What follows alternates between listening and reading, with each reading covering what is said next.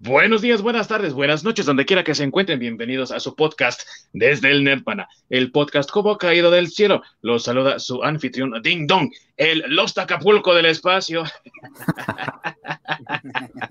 y como siempre me acompañan mis queridos amigos, expertos conocedores en todo lo que tiene que ver con la cultura pop, con todo lo geek, con todo el entretenimiento. Y de este lado tengo al terror de todo canto bite, ¿verdad? el hombre que desprecia a más de uno de la primera orden, incluida Kathleen Kennedy. El queridísimo Masacre. Seguimos aquí escondidos en el borde exterior para que no nos alcance Disney y sus largos tentáculos. y vaya que tientan, y vaya que tientan. sí, sí, sí. Y de este otro lado, también desde el canto byte canadiense, el señor de los Wookiees, el único que los puede dominar, el único que les entiende, además de Han Solo, mi queridísimo Orc. Buenos días, buenas tardes a todos. Ya saben, aquí escondiéndonos en Dantooine del señor ratón y sus billeteras. Agua, si no lo quiera explotar, no lo quiera hacer estallar con, con la Death Star. Bien, mis queridos amigos, toda historia llega a su fin. Pero cuando ese final está rodeado de controversia, de división y aparte de inconsistencias en cada parte de la historia que te van contando, entonces, lejos de ser un final épico que resuena por todo el tiempo, que los fans hablan de él sin cesar acerca de lo grandioso que fue, acerca de lo maravilloso que ha sido, más bien suena como un pedito en el aire, así nada más se desaparece y no lo vuelves a ver. Es nada más y nada menos el caso de Star Wars, una vez que Disney lo ha adquirido y se ha decidido a hacer sus propias historias, continuando lo que nosotros conocemos como la saga de Skywalker en las últimas tres películas, los episodios 7, 8 y 9, de los que vamos a hablar el día de hoy en este gran evento. Este episodio es el bueno, amigos, así que no se lo pierdan. ¡Comenzamos!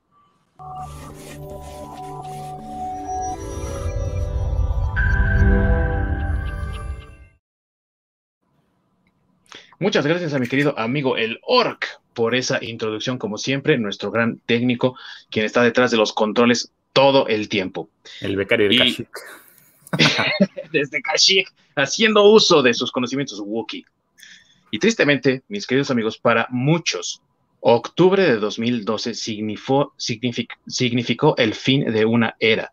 Significó para muchos también la muerte de Star Wars, porque fue en ese tiempo cuando Disney decidió adquirir todo Lucasfilm de las manos de George Lucas por alrededor de 4.2 billones de dólares.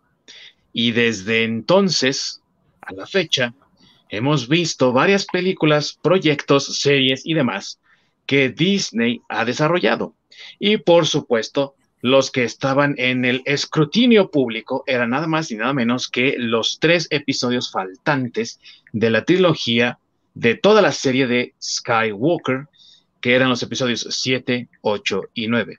Y naturalmente, cuando los fans recibieron esa primera probadita de lo que iba a ser el episodio número 7 con los avances que aparte tuvieron millones y millones de vistas en tan solo 24 horas, la expectativa estaba muy alta. ¿Y qué fue lo que pasó? Que para muchos no cumplió. Así que vamos a hablar de, primeramente del episodio número 7, cuando salió el avance. Y ustedes, amigos míos, cuando salió ese avance y vieron ustedes esos primeros minutos de esta nueva historia, ¿qué fue lo que pensaron? ¿Tú qué pensaste, mi querido Masacre, cuando viste esos primeros minutos en el trailer? Híjole, pues episodio 7, digo, sí fue, sí, la verdad sí me emocionó mucho. Este, digamos, eh, eh, bueno, sí me emocionó ver el avance, sí me emocionó este, los nuevos personajes. Eh, aparte, si recuerdan, lo manejaron mucho como muy misterioso la situación. Este, ver ahí los, los nuevos trajes de los Stormtroopers. Este, vamos, sí, sí, sí fue algo que sinceramente a mí, en su momento, sí me llamó la atención y sí me emocionó.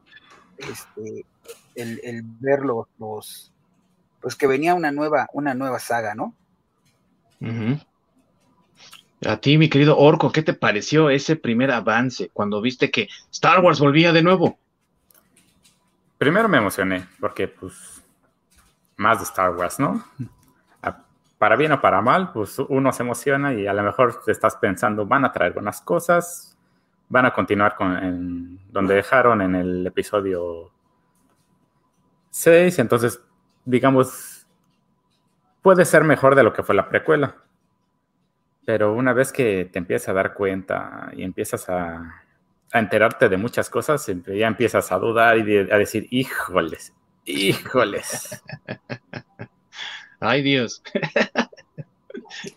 Saben a mí que me llamó mucho la atención, amigos míos, y no sé si ustedes pensaron lo mismo cuando vieron este avance, pero ves el desierto, en ese momento no sabíamos que era Yaku, pero ves el desierto, recuerdas Tatooine y ves ahí las naves del imperio caídas, destruidas, y de repente voltea Finn hacia la cámara, ¿no?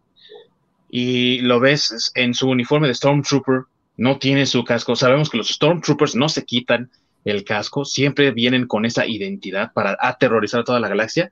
Y cuando ves todo lo demás y termina el tráiler con él blandiendo el sable de Anakin Skywalker, yo pensé, genial, perfecto, vamos a tener un eh, Stormtrooper que es sensible a la fuerza, va a desertar del imperio y se va a unir a las fuerzas del bien, ¿no? Eso fue lo primero que pensé. Y sí lo pensé. Qué concepto tan moderno, ¿no? Qué concepto tan revolucionario para Star Wars. Nunca hemos visto a alguien ir del lado del mal hacia el otro lado. Sabemos que Anakin se redime al final de episodio 6, pero en este caso que veamos este progreso, la verdad es que a mí sí me dejó con esa expectativa de ver a Finn convertirse en Jedi. Y de repente se estrena la película y, oh, sorpresa, ¿verdad? ¿Cuáles fueron sus primeras impresiones al ver la película, amigos míos? Por ejemplo, Ork, tú, ¿qué sentiste ya ahora sí viendo la película en diciembre de 2015, cuando se estrenó, y estando tú ahí en la pantalla esperando ver Star Wars y de repente ves eso que híjole, como la mantequilla falsa, ¿no? Se ve como Star Wars, parece Star Wars, pero ah, no sabe a Star Wars. Sí, fue un... Es Star Wars desde los créditos de inicio, donde inicia desde una galaxia muy extraña, eh, muy lejana, y ahí se acabó muy Star extraña. Es que sí, aplica. Esta sí es muy extraña. Pero, creo que es muy extraña. Aplica, sí, sí, porque llegas y dices, en la madre, ¿qué, qué, fue esto que acabo de ver? Sobre todo cuando pues, eh, quienes eh, leímos algunos de los cómics, o sea, la verdad no los leí todos, pero tener conocimiento de, pues, del hijo de Han Solo, Han Solo y, la princesa Leia tuvieron dos hijos. Entonces, eh, Jason Solo, que se supone que es un güey más cabrón que Darth Vader todavía. O sea que es, es este personaje que le va a dar un cambio completamente al, mundo de, Star Wars. Y me presentan a, a Kylo Ren y de, híjoles. Primero es confusión, ¿no? Porque. Mm. ¿Y, este güey quién es? Sí. Entonces sí, pasé de, la emoción a la frustración muy rápido con gran velocidad, ¿no? O sea, fue de repente de, ¿qué pasó aquí? Esto no es lo que yo estaba esperando, ¿no? Ajá. Y a lo mejor también tiene mucho que ver eso, la expectativa del fan en cómo fue recibido, pero sí hay elementos que, pues la verdad sí decepcionan bastante. Y ahorita vamos a hablar de ello, pero antes de eso, mi querido Masacre, tú cuando la viste, igual, la misma experiencia, el mismo escenario que con Orc, estás ahí en el cine, estás esperando Star Wars, empieza y con qué te llevas tú esa sorpresa. ¿Qué es lo que ves tú en esa pantalla del cine? Híjole, pues este, bueno, es que eh, a, mí la primera no me pareció tan mala. O sea, digamos que le dimos la oportunidad de, o el beneficio de la duda, porque empezó un poco y, y, mucho se habló del tema de que era muy clon la historia de episodio 4. Eh, pero a mí en cierto momento me pareció lógico porque eh, sí ya había eh, escuchado para ese momento que Disney lo que trataba de hacer era entregar una nueva historia de Star Wars, o más bien una nueva trilogía para una generación nueva. Entonces, de entrada, de entrada eh, me pareció bien, me pareció bien hasta ahí, nada más. Porque entramos al tema que, digo, ya profundizando más, uno que ya, pues bueno, que hemos hablado del universo expandido y todo lo que pasó antes de llegar a este punto donde estamos ahorita, y que haya una declaración de Kathleen Kennedy diciendo en una entrevista eh, pues es que Star Wars no es un universo donde haya mucho de dónde cortarle. Dije, ¿qué? o sea, eh, ahí eh, creo que mi, decepción fue en ese momento. Porque ya digo, había visto la película y demás, yo sí tenía esa idea, o más bien ya iba con ese, ese preconocimiento de que Disney iba a intentar hacer algo para las generaciones siguientes y que me, la verdad me esperaba de, los Warsis porque son unos, o bueno, somos una, un fandom muy, muy, muy duro de, convencer. Sí esperaba que, fuera a haber muchas críticas porque, pues, eh, desafortunadamente el fandom de Star Wars es un fandom que le cuesta mucho aceptar el cambio. Este, pero sí me decepcioné al momento que, escuché la declaración de, de, Kennedy. Kennedy, ajá, que, que, que, no había mucho de dónde, de dónde cortarle. Y bueno, digo, para los que no sepan, eh, Kennedy es pues la encargada prácticamente de, de, hacer que, que, o más bien en quien George Lucas depositó su confianza, por decirlo así, para que ella expandiera este, el universo de Star Wars. Y pues que ella, que es la encargada, la que va a tener las riendas de todo el proyecto, diga que no hay de, de mucho donde cortarle, híjole, o sea, ahí fue donde yo dije, no, esto ya valió. Aquí ya ha muerto Star Wars. La verdadera maestra de Palpatine. sí. Darth Catilus. Sí, yo creo que sí. Sí, así es. Sí, y amigos que nos están escuchando, que nos están viendo, para que tengan un poco más de, a lo mejor, eh, perspectiva de lo que está hablando nuestro querido Masacre, resulta que Kathleen Kennedy para muchos es la, eh, ahora sí que el enemigo de Star Wars, pero porque está detrás de Lucasfilm y piensan muchos, es que Disney no debió de contratar a Kathleen Kennedy. Eso es un error. Realmente quien contrató a Kennedy fue George Lucas en función de que eran amigos, se conocían ya de tiempo atrás. Ella estuvo en la producción de Indiana Jones y ha estado en muchas producciones de Steven Spielberg, si no es que todas ellas. Así que básicamente él, sabiendo que iba a vender a Lucasfilm, le pidió a Kennedy, tú te quedas como presidente. Es decir, ella ya estaba en Lucasfilm desde antes y estaba viendo, ahora sí que supervisando Lucasfilm, y él le pidió que se quedara, que no se fuera, cuando se concretara la venta a Disney. En la inteligencia de que ella iba a preservar el legado de George Lucas, eh, pero no solamente en cuestión de Star Wars, sino en todo, y pues todo indica que ella simplemente, pues así, ¿no? ¡Ah! Puñalada por la espalda, y, ahí quedó, ¿no? O sea, es, es ahí donde nosotros, los fans, pues sí nos quedamos con esa mala, con ese mal sabor de boca, con esa mala impresión, porque a fin de cuentas, todos, no solamente George Lucas, todos me parece confiaban en que Kathleen Kennedy pudiese llevar esto a buen término, a proteger el legado de George Lucas y pues lo ha, lo ha bastardizado en más de una ocasión, ¿no? Entonces, a eso es a lo que de lo que está hablando nuestro querido Masacre en esta situación. Y me gustaría comentar con lo que dice de cómo se parece a episodio 4. Yo creo que ahí es donde está el meollo del asunto con episodio 7, que se parece demasiado a episodio 4. Es un, eh, una estación espacial, en este caso un planeta entero, que destruye al por mayor toda la galaxia. Es de nuevo encontrar a alguien es de nuevo a través de un plan secreto o mapa o plano o lo que sea. Y es otra vez eh, encontrarse con, con los mismos personajes, de cierta manera, ¿no?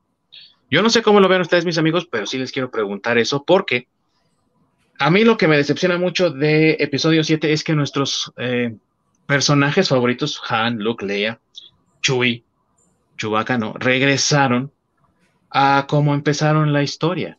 Si ustedes recuerdan, pues eh, Han Solo era un contrabandista junto con Chewbacca y llega esta película y sigue siendo un contrabandista y Chewbacca es también contrabandista con él.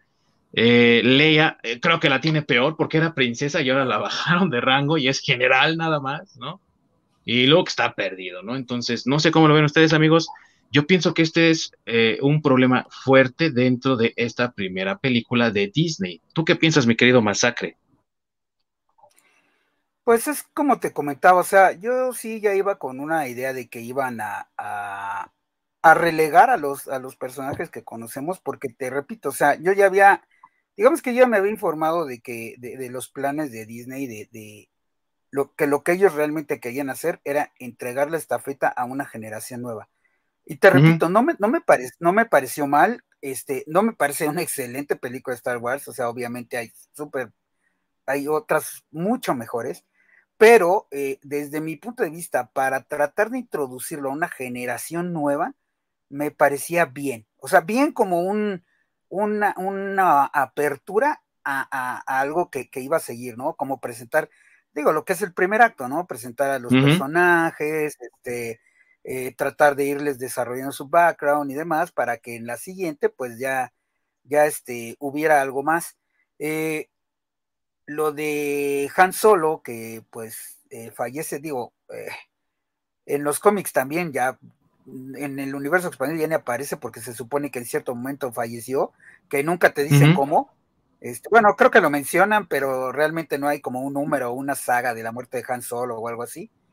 Este, y aparte que también ya sabía que en las negociaciones de, de, Harrison Ford, él ya había dicho que este, pues que ya no, no quería interpretar a Han Solo, porque ya no se sentía con la capacidad para hacerlo. Incluso si recuerdan en la primera, en la eh, en, durante la filmación de la primera película, este hubo una nota ahí importante porque creo que se lastimó una pierna o un pie, algo así, y lo tuvieron que hospitalizar. Entonces, este, sí, también por ese lado, este, ya la negociación de él, y pues él ya no estaba como en edad tal vez para seguir haciendo la saga. Y, era algo que él también ya lo había comentado, ¿no? O sea, él como actor, que ya no sabía si iba a poder seguir haciendo este 7, 8, 9, 10 Star Wars o los que fueran, porque pues él ya no se sentía físicamente capaz de hacer, de hacer eso, ¿no? Entonces, digo, digamos que, son, eran muchas cosas alrededor de la, de la película, de la primera película, que eh, a mí tal vez por eso no me decepcionó tanto, porque yo entendía en qué situación eh, estaba, ¿no? ¿Qué es lo que querían hacer y hacia dónde iban? Entonces, eh, para mí, la primera, bueno, y creo que así acabó siendo, la primera es la que no es tan mala. O sea, la menos peor. la menos peor creo que es la primera. sí, a mí lo que me llama la atención, de lo que yo quiero comentar, lo que yo quiero llamar la atención de la, de la audiencia también, es que a mí me parece perfecto que hay que pasar la estafeta a una nueva generación. De hecho, en los cómics ocurre, en muchas de las novelas del universo expandido, incluso las mismas novelas de Timothy Zahn, ¿no? Que se supone son los no oficiales episodios 7, 8 y 9. Eh, ocurre todo esto, pero más bien la ejecución, porque ¿para qué regresar a Han Solo a ser un contrabandista? ¿Por qué le bajas el nivel a la princesa Leia a ser un general? ¿Por qué haces estas cosas? ¿Cuál es el motivo detrás, no? Entonces, igualmente le pregunto a mi querido Orc, ¿tú qué piensas? Bueno, antes que nada, un comentario de David Massa. Harrison Ford quería que mataran a Han desde el regreso del Jedi. Sí, Sí, eso es cierto y también tiene que ver con que pues él ya tenía una carrera más establecida porque ya había hecho Indiana Jones, ¿no? Y al parecer por los reportes que yo he escuchado se la pasaba incluso mejor en los sets de Indiana Jones, ¿no? Y pues por cómo resultaron las películas, sí hubiera sido una muerte por piedad desde antes. sí, había que sacrificarlo desde antes por piedad, sí. Afortunados entonces todos los que se murieron ahí en, la batalla de Endor, ¿no? Porque eso sí se salvaron. el Porkins que murió en, el episodio 5, qué bueno, se salvó. sí, fue como los grandes eh, en el tope de, en la cima del universo. Ahí, ah, ahí se quedó. Y así se fue bien. Exactamente. Y entonces tú cómo ves este como downgrade, ¿no? Como bajar a los personajes otra vez a, hacer lo mismo que ya habían hecho y que ya se supone habían superado. O sea, ya desde antes de que terminara la trilogía original, ya Han Solo ya no era contrabandista, ¿no? ¿Tú qué piensas de esto, mi buen Orc? Entiendo la parte donde quieres hacer las películas para una audiencia diferente, pero el problema con esto es de que entonces no continúes algo que ya estaba hecho, hubieras iniciado una nueva saga llevando a este nuevo público y así empezando a hacer tu desmadre como tú quisieras. Porque en el momento de que estás continuando algo que ya está preestablecido, lo que hiciste fue cortar completamente con lo que ya traías antes. La, fluidez de tu historia la reventaste completamente. Lo único que hiciste fue meter parches utilizando personajes que ya tenías para jalar audiencia, básicamente. Y tampoco le das una despedida pues, que valga la pena. Realmente. Sí. Realmente hiciste un, pinche clon mal parchado de, episodio 4. Porque sí, justamente al final del retorno de Jedi, eh, creo que condecoran a Han Solo, condecoran a Luke. La princesa Leia se establece para que sin pormenores ni ninguna explicación pues ahora resulta que la generala está otra vez en plena guerra, Han Solo y Chewie se volvieron contrabandistas nuevamente porque... Pues, otra vez. pues nada más porque pues, no hubo justificación para que volvieran a, eso y... Y no, simplemente no, no, no me termina convenciendo, por más de que me digan que era la menos mala, híjoles, a fin de cuentas es un todo y y sí, terminaron rompiendo con, esa fluidez que tenía la historia. Así es, y recursos tenían para ello porque la película no fue barata. O sea, costó que como 245 millones de dólares. O sea, recursos para hacerlo había. La disposición es la que a veces eh, no existe, ¿no? En los proyectos y eso es lo que muchos reclaman. Para mí, este es el punto flojo de esta nueva historia que los personajes son degradados de nuevo a donde habían comenzado la historia original. Entonces todo el progreso que tuvieron en esa historia original no sirvió para nada porque volvieron a, lo mismo y en el caso de Leia hasta menor porque es ahora general en vez de ser eh, princesa, ¿no? Entonces para ustedes, mis queridos amigos, ¿eh? Pero ahí, por ejemplo, es que ahí sí, digo, yo no la veo como una degradación porque pues princesa de qué, güey, si su país ya, digo, bueno, su planeta ya no existe, güey. Pues sí, pero exilias a un, exilias a alguien o desaparece su país y sigues teniendo el, el, cargo, pues sí, le puedes, el título. Pues sí, le puedes, pues sí, le puedes poner la general a princesa Lía, ex princesa de Alderan, güey, tan tan. Ya eso se arregla, o sea, hay, hay, yo no la veo como una, de, una denigración de que sea un general a una princesa, de, de, digo, de ser princesa de nada, güey, porque pues no, tienes nada. Es como, no sé, güey, es como en la vida real, güey, tú sabes, bueno, no sé si sepan, está la, la, la reina de, de Irán, güey, todavía existe, güey, vive exiliada en Inglaterra desde hace no sé cuántos millones de años, digo, bueno, no millones de años, no, pero no sé, desde hace como, como 20, 30 años, güey, el rey, el, el Shah original, güey, por decirlo así, este, ya está falleció, güey, y pues ya nadie se acuerda de ella, güey, porque realmente eh, ella y sus hijos, güey, pues ya no son dueños de nada, güey. O sea, viven de la lana que robaron, adquirieron, tuvieron o lo que sea que hizo el Shah en los setentas cuando todavía gobernaba Irán, güey, pero ahorita ya no son nada. Entonces, eh, pues digo, yo lo veo así, no, no lo veo como una denigración de que sea de una princesa una generada cuando no tienes un principado, ¿no? Por decirlo así. Ahora, no estoy diciendo que esa parte del, argumento de la historia, pues sea válida. Estoy de acuerdo contigo que más bien en el punto de que no se ve una evolución, ¿no? Ella como princesa, cuando era princesa, era uno de los líderes de la rebelión, y ahora, aunque es generala, este, porque ya tiene experiencia batalla, si quieres verlo así, sigue siendo líder de una rebelión, güey. O sea, no evolucionó. Exacto. Han Solo, güey, han Solo sigue siendo un, contrabandista, güey, y un poco peor porque ya ni siquiera tiene, es dueño de su propia nave con la que contrabandeaba, güey. Entonces, otra vez, ¿no? Se ve ahí una evolución. Y Luke, pues ni aparece, ¿no? Hasta el final. O sea que. Cinco segundos, güey. No hay los conté. sí. o, sea, en ese, sentido no hay, no hay una evolución tal cual, si es de lo que.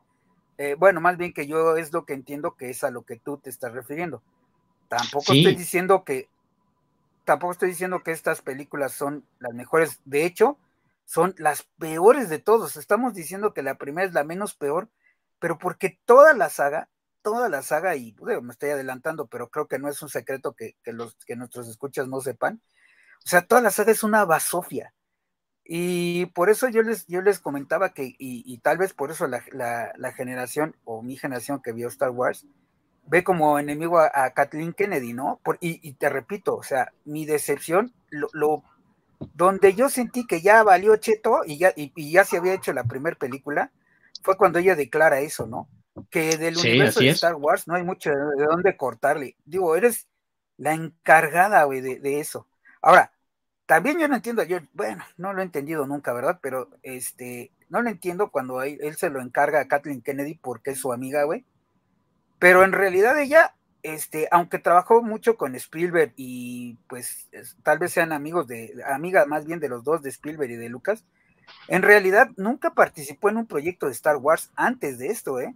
No. O sea, digo, eh, participó en Raiders of the Lost Ark, en Poltergeist, en eh, este. E.T., Goonies, Jurassic Park. Goonies, exactamente, en todas esas, güey, pero ninguna, que, bueno, sale hasta en el Imperio del Sol. Bueno, más bien no sale, participó también en el Imperio. Participa. Entonces, este, sí, así es. Entonces, este, por ese lado lo entiendo, pero son universos e historias completamente distintas a Star Wars. O sea, cuando ella declara eso, para mí es el punto clave, porque está demostrando que no tiene ni idea, güey, de lo que es Star Wars. Ni idea, güey. Entonces, para mí ahí es el punto donde, donde la saga muere, güey. O sea, una vez por sí la primera película, la, todos los reviews que tuvo que no fueron nada alentadores, y ella, pues yo no sé si con ese comentario quiso salvar lo que la, la película, no, no tengo idea qué quiso hacer, güey, pero diciendo eso, o sea, diciendo que, no hay mucho donde cortarle cuando hay un universo expandido de 30 años, 30 años reales, o 30 años de, la vida, porque el universo expandido, digamos que como ya lo vimos, empezó desde casi luego, luego que se lanzó la primera película. Entonces, este, digo, e, eso, e, para mí es donde la saga muere, güey, ya desde antes de, de producir las siguientes dos.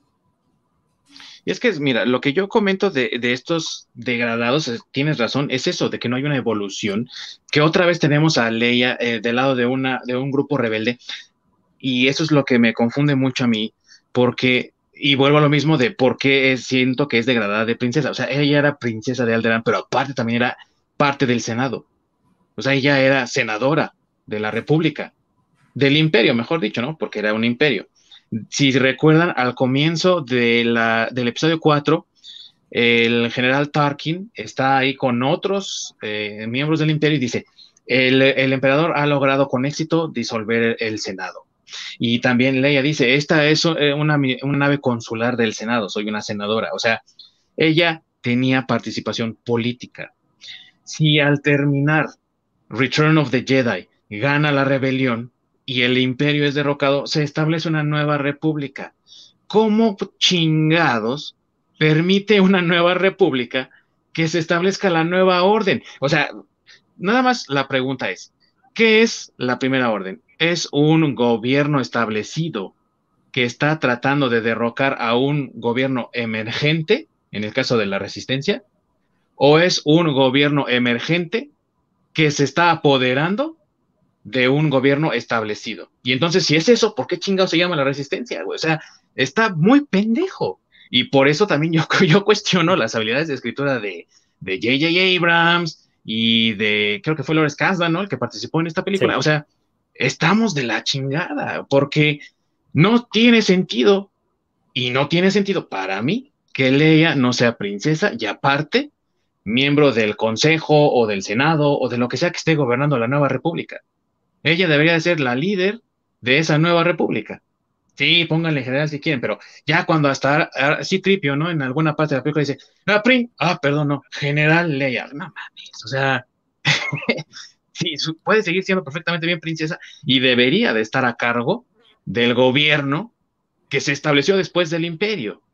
Y también por tal motivo que Han Solo sea un contrabandista. No, es que estoy deprimido porque le fallé a mi hijo. No mames, o sea, no, no cuadra, güey, no cuadra por donde le quieran ver, ¿no? Pero eso, es lo que a mí me, me, molesta y por eso considero este un punto muy flojo. Pero ustedes, mis amigos, ¿cuál consideran el punto flojo? Tú, mi bueno, ¿cuál consideras tú el punto flojo de esta, de esta historia? Híjoles. La historia misma. ¡Qué difícil! Otra pregunta. Mejor eh, pregúntame qué rescato. Ojalá que no te pregunten esto en Jeopardy, carnal, porque si no. sí, no, está cabrón. Es que si no hay, no hay esa consistencia, no hay, no ese seguimiento de la línea. Literalmente destruyeron todo para. Lo que parece que lo que intentaron hacer fue un reboot completo. Porque justamente eso fue de lo que parte de lo que platicamos en los programas pasados, que fue cuando Marvel destrozó el canon y dijo, eso es Legends. Porque quiso justificar todo el cagadero que hizo después para, digamos, intentar separarlo de, lo que se había hecho antes.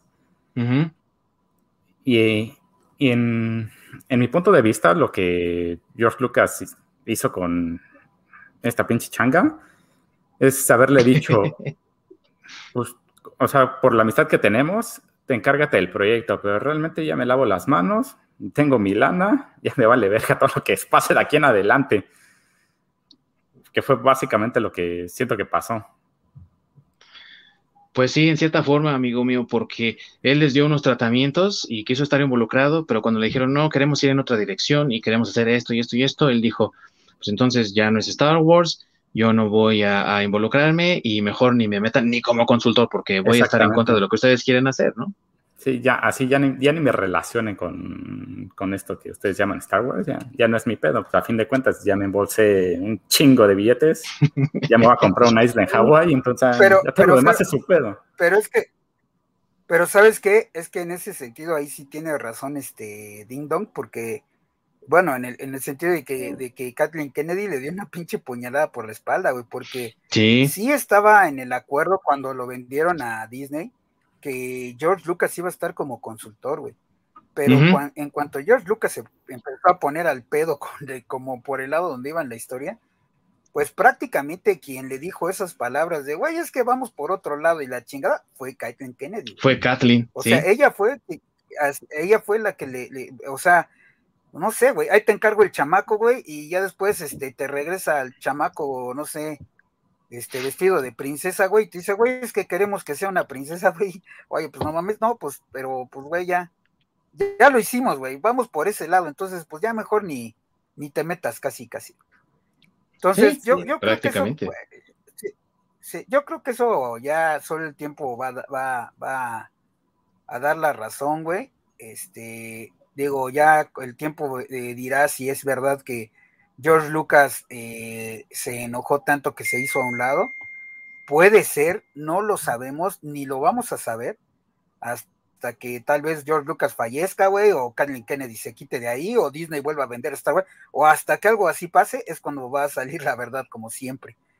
Pero, este, digo, no, bueno, no me quiero desviar tanto del tema con eso, quiero seguir más bien sobre las sagas pero sí quiero destacar que las tres son malas, ¿eh? De lo que estamos hablando ahorita, es de, la menos mala de, las tres, pero las tres pueden, y yo creo que Disney es lo que quisiera, güey, que jamás las hubieran hecho así como las hicieron. Exactamente. Sí, totalmente. Entonces, si es tan difícil para nosotros elegir una cosa que sea eh, lo, lo, peor de la película, vamos a tratar entonces de rescatar, ¿no? Lo mejor de la película. Para ustedes, ¿qué sería rescatable entonces de esta primera entrega? Masacre, supongo que todo va a ser por la línea de la nueva generación, ¿no? Pero para ti, ¿qué es lo más rescatable, mi amigo? No, no, fíjate que ni eso, ¿eh? O sea, para mí.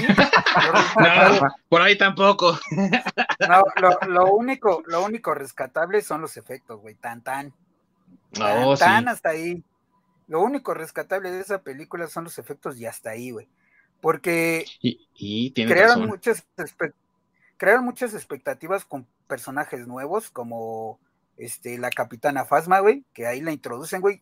De hecho, me parece, me parece que aparece en el tráiler, güey, y que acabó siendo una basofia, güey. Este, bueno, eso ya lo quisiera tocar ya ahorita que veamos lo de la siguiente película. BB-8. Pero creo que de esta película. El B8. creo que de esta película. Sí, no, o sea, creo que, que de esta película, güey, este, los rescatables son los efectos. Y BB-8 sí también, ¿eh? Porque BB-8 creo que las veces que aparece sí lograron hacer algo, eh, no, tal vez no tan entrañable como Arturito, porque no le ayudan las películas, pero hablando de un personaje independiente, güey, y de la tecnología que utilizaron para, para ese personaje, güey, este, creo que eso también sí es rescatable. Porque incluso esa tecnología, la, la de este Gyro, no me acuerdo cómo se llama la tecnología, güey, ya ves que te venden hasta la figurita de control remoto de BB-8, güey, que funciona muy parecido a la, al de la ah, película, y que realmente el de la película fabricaron un, un, este, un, bueno, varios, no sé si uno, dos o cuántos, pero los fabricaron en real, que también giraban, así como el del control remoto. Entonces, eso me parece, en cuanto a tecnología y, y efectos, eso creo que es lo rescatable de la película. Hasta ahí, güey. Porque como tú lo bien lo dijiste, en historia es una basura güey. El enemigo es un enemigo al vapor, güey, que se lo sacan de la manga, güey. O sea, yo, yo también. justificación. Como, una república gana una, Sí, claro, como una, una película, o más bien un gobierno, en, digo, no pasa en la vida real, no. Ah, sé que es ciencia ficción, pero tiene algo de, de, apego a la realidad. O sea, yo no entiendo, no, no sé qué país, güey. Incluso ahorita lo podemos ver con Afganistán, güey o sea, se va, eh, eh, derrotan el imperio y ya hay un gobierno establecido, hasta los pinches afganos lo hicieron, güey. Que es un gobierno de la chingada, ok, eso es otro tema, pero ya tienen un pinche gobierno establecido, güey. Entonces, yo hubiera entendido este, que ellos hubieran, como tú bien dices, este, no llamarse rebeldes, güey, o sea, sino este, el ejército republicano o parte de, del ejército de la nueva república, si quieres verlo así, en contra de los residuos del imperio, güey. Y que sí, que si quieres se llame nuevo orden o este, no sé, güey, como, como tú quieras llamarle, güey, pero, pero que realmente la justificación fuera esa, ¿no? Eh, bueno, así, así tendría un poco más de sentido y un poco más de lógica, no, no, no todo lo que acabas de mencionar. Entonces, vuelvo a lo mismo, o sea, de esta película no hay nada rescatable, amigo, nada, excepto efectos y tecnología que utilizaron para esa creación. Hasta ahí, güey. Y, que yo pienso de lo que dices de efectos, tiene un mérito muy grande que combinaron bastante bien, en mi opinión, los efectos de props, ¿no?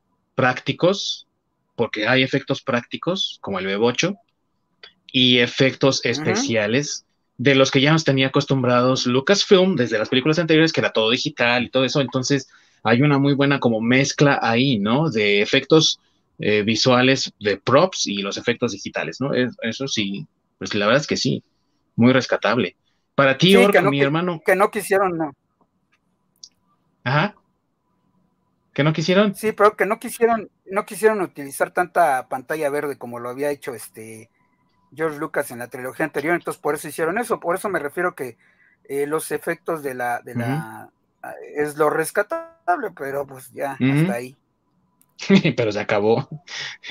¿Qué tenemos por ahí, mi buen Orc? David Massa, a mí sí me gustaron los nuevos personajes cuando los presentaron, cuando los presentaron, pero después los desarrollar, como los desarrollaron ya es otra cosa. Ahí tenemos un fanático de Finn.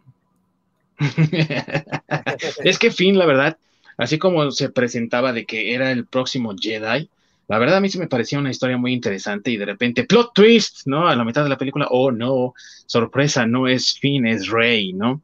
Y no porque sea ella, sino porque pues nos venían vendiendo esta idea de que Finn iba a ser el protagonista, incluso en los posters que promocionaban la película aquí, él salía así prominente, ¿no? Era como, pues sí, tenía la imagen más grande, entonces dije, él es el protagonista. Y oh, sorpresa, no lo es porque como China no le gustan mucho las personas negras, entonces lo vamos a reducir, ¿no? E incluso en los pósters, he visto pósters de China donde aparece así miniaturizado y casi mezclado con el fondo para que no se viera y que estaba ahí, güey, o sea, no manches.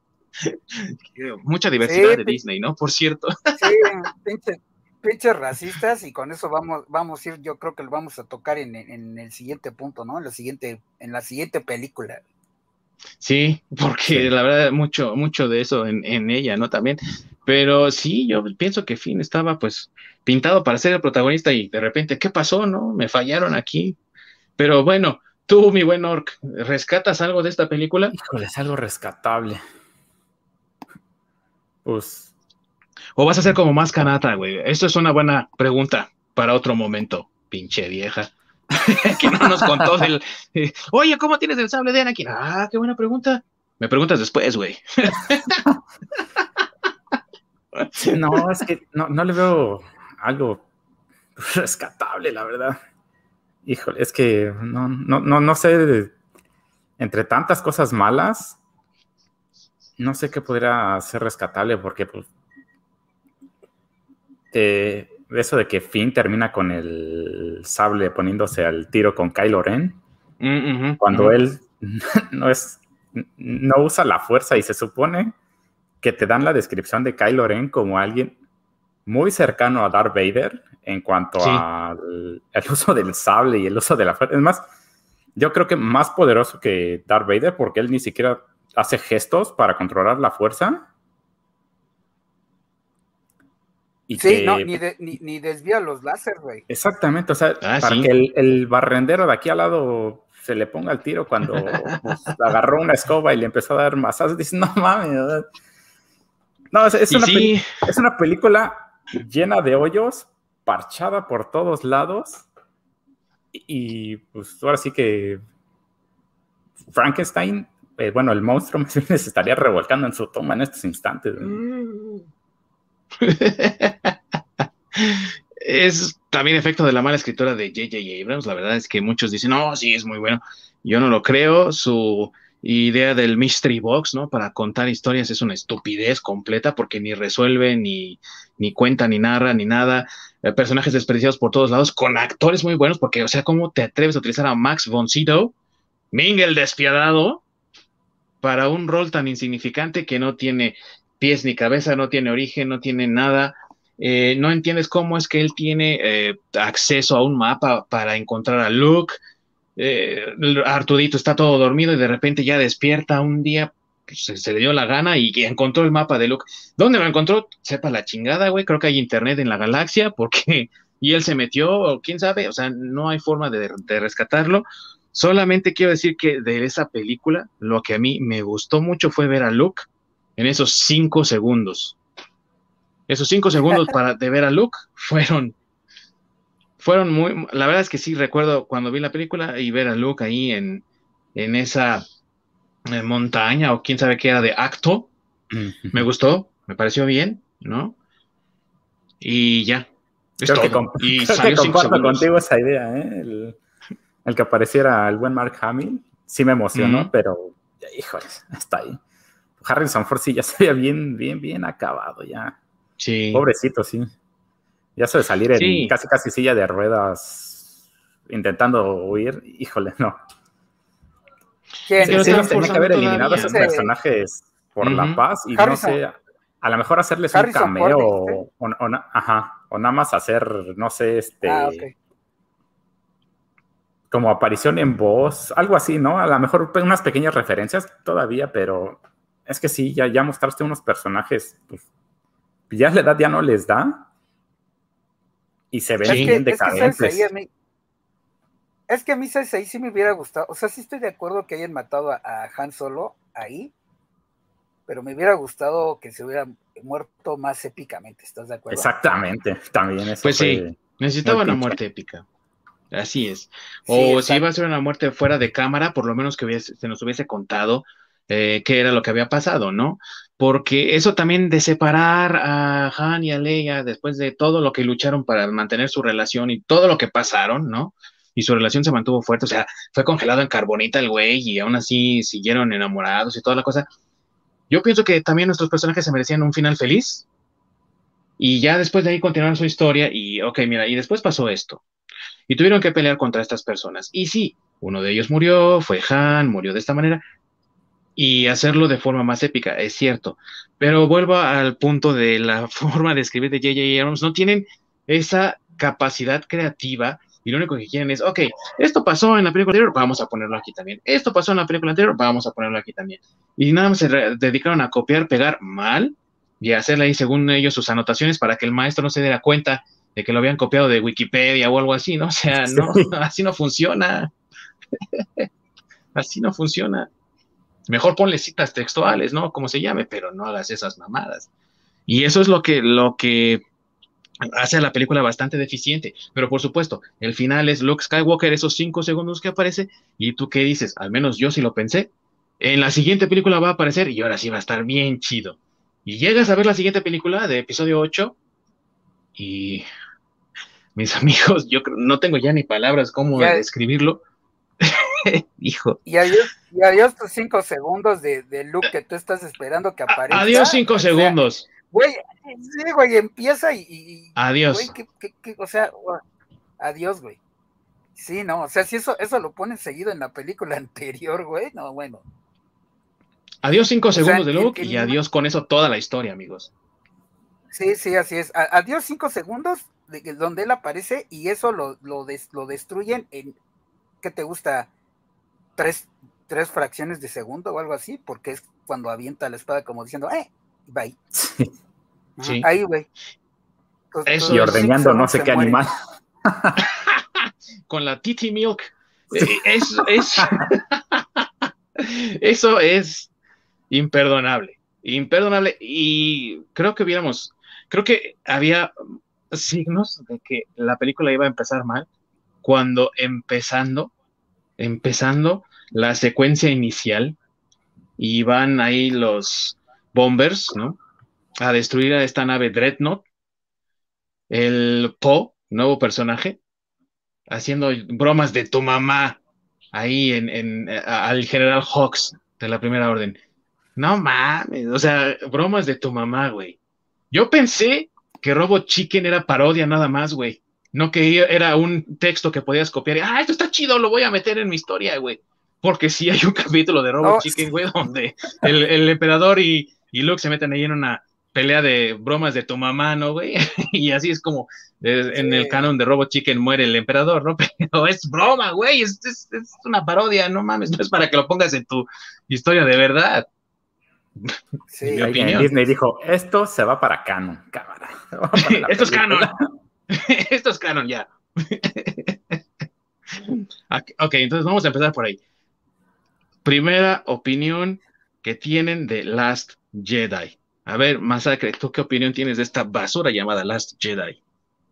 Pues yo pensé que iban a, bueno, si vamos por orden cuando salió el tráiler, pensé que iban a, era la oportunidad para, ahora sí, güey, bueno, la primera fue la copia del episodio 4, ya tenemos establecidos los personajes, ahora sí episodio 2, o bueno, episodio 8, vamos a, ahora sí, aquí ya, ya están establecidos, vamos a, a, lanzarlos, vamos a empezar su desarrollo ya como una historia, este, y pensé, sinceramente pensé que, que sí iban a corregir muchas cosas que vieron, no, que iban a, a hacer una película nueva, güey, o sea, quitando a J.J. Abrams, se la dan a, Ryan Johnson. Este, híjole, Ryan Johnson dice, bueno, todo lo que hizo J.J. Abrams es una basofia, güey, a ver, este, bueno. hizo una look. hizo una look. Agarró la historia. Ah, ok, chido. Madre. bueno, es que ahí tendríamos que ir hacia, otra vez, hacia lo que sucedió fuera de, de cámara, ¿no? Este, J.J. Abrams ya tenía como el desarrollo de sus personajes, este, se lo presenta a Disney, eh, digo, esto lo comento para eh, darle un, un este, contexto. Un, contexto a lo que sucedió, ¿no? Para aquellos que no son fans de Star Wars y que no, no les importaban tanto esas noticias. Y para que veamos que sí tiene que ver lo que sucede fuera de cámara con el desarrollo de una película. Este, J.J. Abrams ya traía su guion, y que por ahí también eh, vi reportaje y demás cosas, que era muy parecido a lo, hacia el rumbo que George Lucas quería tomar con, con Star Wars. Este, digo, tal vez se, conservaban algunas de las cosas que pasaron en la película, pero este sí tenía otro rumbo, por decirlo así. Eh, a Disney no le parece. No sé si a Disney o a, Kathleen Kennedy, este, digo, viene siendo lo mismo en este caso, pero el chiste es que, como bien dices, ¿no? Este, le revisan la tarea a J.J. Abrams y dice, ah, no, este, sí, bueno, este, pues mira, nosotros te llamamos, ¿no? Y le pasan la batuta a, Ryan Johnson, güey, que no tengo idea si ese señor era fan de, de, Star Wars o no era fan de Star Wars, o si lo Dice el que sí. no, no tengo idea. No tengo idea qué habrá pasado. Pero el chiste es que, como tú bien dices, ve el, este, el, el, guion y lo, lo hace bolita, güey, y dice, bueno, sale, bye. Y este, y, vuelve a, meter personajes, en este caso, por, ejemplo, a Poe, que pues es racista del que yo quería platicar, y no racista por, porque él, el, el personaje sea racista, sino porque, como tú bien dices, a los chinos no les gusta tener un, personaje protagónico este, de color, entonces prefirieron meter a Poe, que es una asiática, güey, para poder ganar el, mercado asiático, ¿no? O sea, ni siquiera porque sea un desarrollo de un personaje que sí tenga que ver, no, güey, o sea, está metido como muy a la fuerza para poder meter y para poder ganar el mercado asiático, güey. O sea, ¿Y sabes qué, amigo? Antes de que continúes, te interrumpo tantito que bien dices tú que los querían ganar a ellos, pero resulta que la actriz eh, Kelly Marie Tran, la que interpreta a Rose, ni siquiera es china, amigo, es vietnamita. Entonces, pues así como que los chinos. Y luego. sí, bueno, pero ya sabes que para Estados Unidos, este. Ojos eh, rasgados chinos. Pues, sí, ojos rasgados son chinos y todos los latinos son mexicanos, ¿no, güey? Entonces, este. Sí. Pues digo, aplican la misma, güey. Eh, fue también una polémica como eh, la de la película esta de, la geisha, ¿cómo se llama? Este, Memorias de una geisha. Memorias de una geisha, que la protagonista ni siquiera es japonesa, güey, es malaya. Entonces, digo, es, es, un, un, tipo esa cuestión, ¿no? Como bien acaba de decir el Orc, ojos rasgados, güey, ya, China, güey, ya no importa, güey, que, oye, pero yo no soy chino, no, pues tiene los ojos rasgados, ahí va, bueno, entonces, ok pinche personaje de Rose, güey, nada que ver, o sea, metido a la fuerza, güey. Este, hace ahí toda la secuencia de esa película, o más bien toda la historia de Finn y Rose es innecesaria, güey. No sé qué hace en esa película. O sea, toda esa secuencia es innecesaria. Este, me parece, fíjate, híjole, es que aquí, ah, Matan a, la princesa Lea y la mata su propio hijo en la primera escena, o bueno, en la primera secuencia, cuando empiezan a estar eh, huyendo, ¿no? la, la, mata su propio hijo y este, a mí, para mí ahí la hubieran dejado, güey. Hubiera coincidido con, con eh, bueno, para ese momento del estreno, Carrie Fisher ya había fallecido. Sí, había muerto en diciembre de 2016, o sea, un año antes, tristemente. Así es, así es, ya había filmado sus escenas, sin embargo, este, yo creo que ahí, e, ese, ese sí hubiera sido una muerte épica para ese personaje, güey. Sí. Porque muere, e, en ese momento muere tratando de, salvar la resistencia de la cual ella es la líder, güey. Sí. Y está sacrificando su vida por, por salvar esta resistencia que no debía haberse llamado resistencia, etcétera, etcétera. Este, pero ahí, ahí ella hubiera muerto y a manos de su hijo, güey que eso le hubiera hecho a, también le hubiera dado fuerza al personaje de Kylo Ren, güey, de, ser un pinche villano, digo, ya un villano ser un parricida, o sea, matar a tu papá y a tu mamá, güey. Eso ya le hubiera dado una fuerza, yo creo, más al personaje de villano. Ah, pero no, güey, ¿qué pasa? Reviven a Carrie Fisher, güey. O bueno. Y ahí va de Mary Poppins, güey. Sí, güey, o sea, eso también es innecesario, error garrafal de, de la película, güey Después toda la trama de que este, los van persiguiendo a través de la galaxia, güey, tratando de derribar tres navecitos que les quedan, güey. También a, lenta velocidad. Sí, güey, sumamente innecesario, güey. O sea, los bochos espaciales. Güey, sí, no, güey. O sea, o sea digo, si estábamos hablando de, de, hoyos en los argumentos de la primera película, güey, esta, pues no, no es un Esta tiene baches de la Ciudad de México, amigo. No, que baches de la Ciudad de México todavía, güey. No, güey, es un pinche abismo negro, güey. Es el, el bocadrón ese que se abrió en Puebla.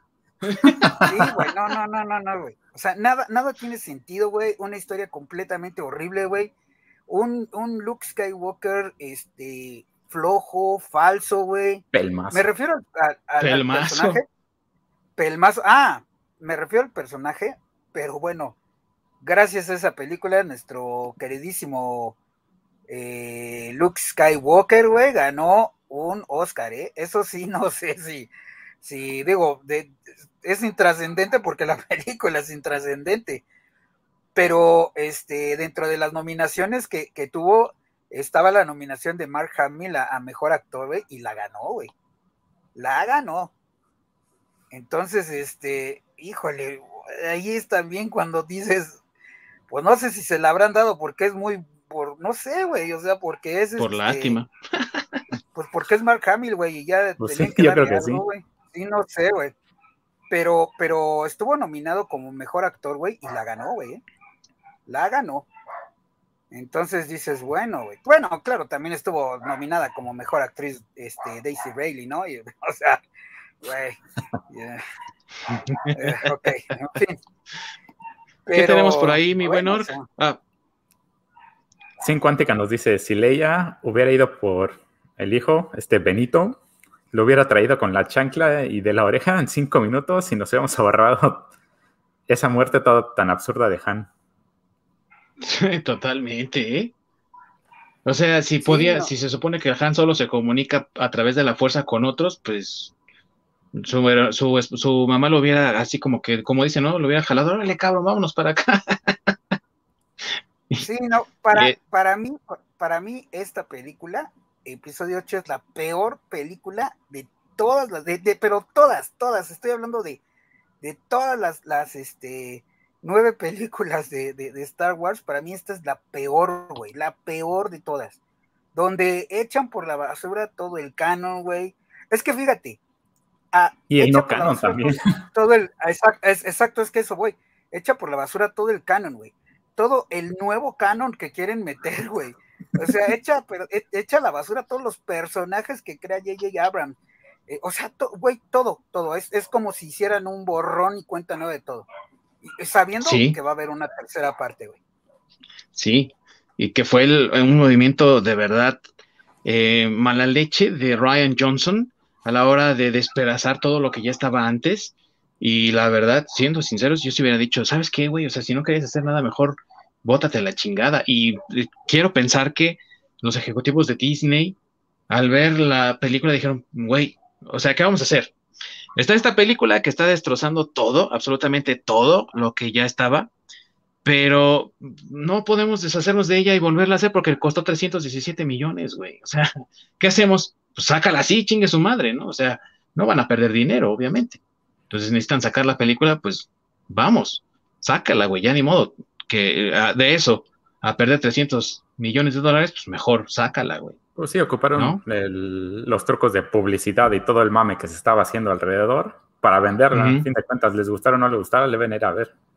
Sí, claro, absolutamente, ¿no? Tú, tus primeras impresiones de esta película Perdón, nada más iba a decir que qué tenía él antes, o sea, también yo no entiendo la elección del, director, porque ¿qué tenía él antes trascendente, güey, para ser el director de Star Wars, güey? O sea, antes de, de, de, de, Star Wars, ah, bueno, cabe mencionar que también este, este Ryan Johnson era actor, güey. O sea, no, no era este director desde el inicio de su carrera. Él, él, él fue actor primero.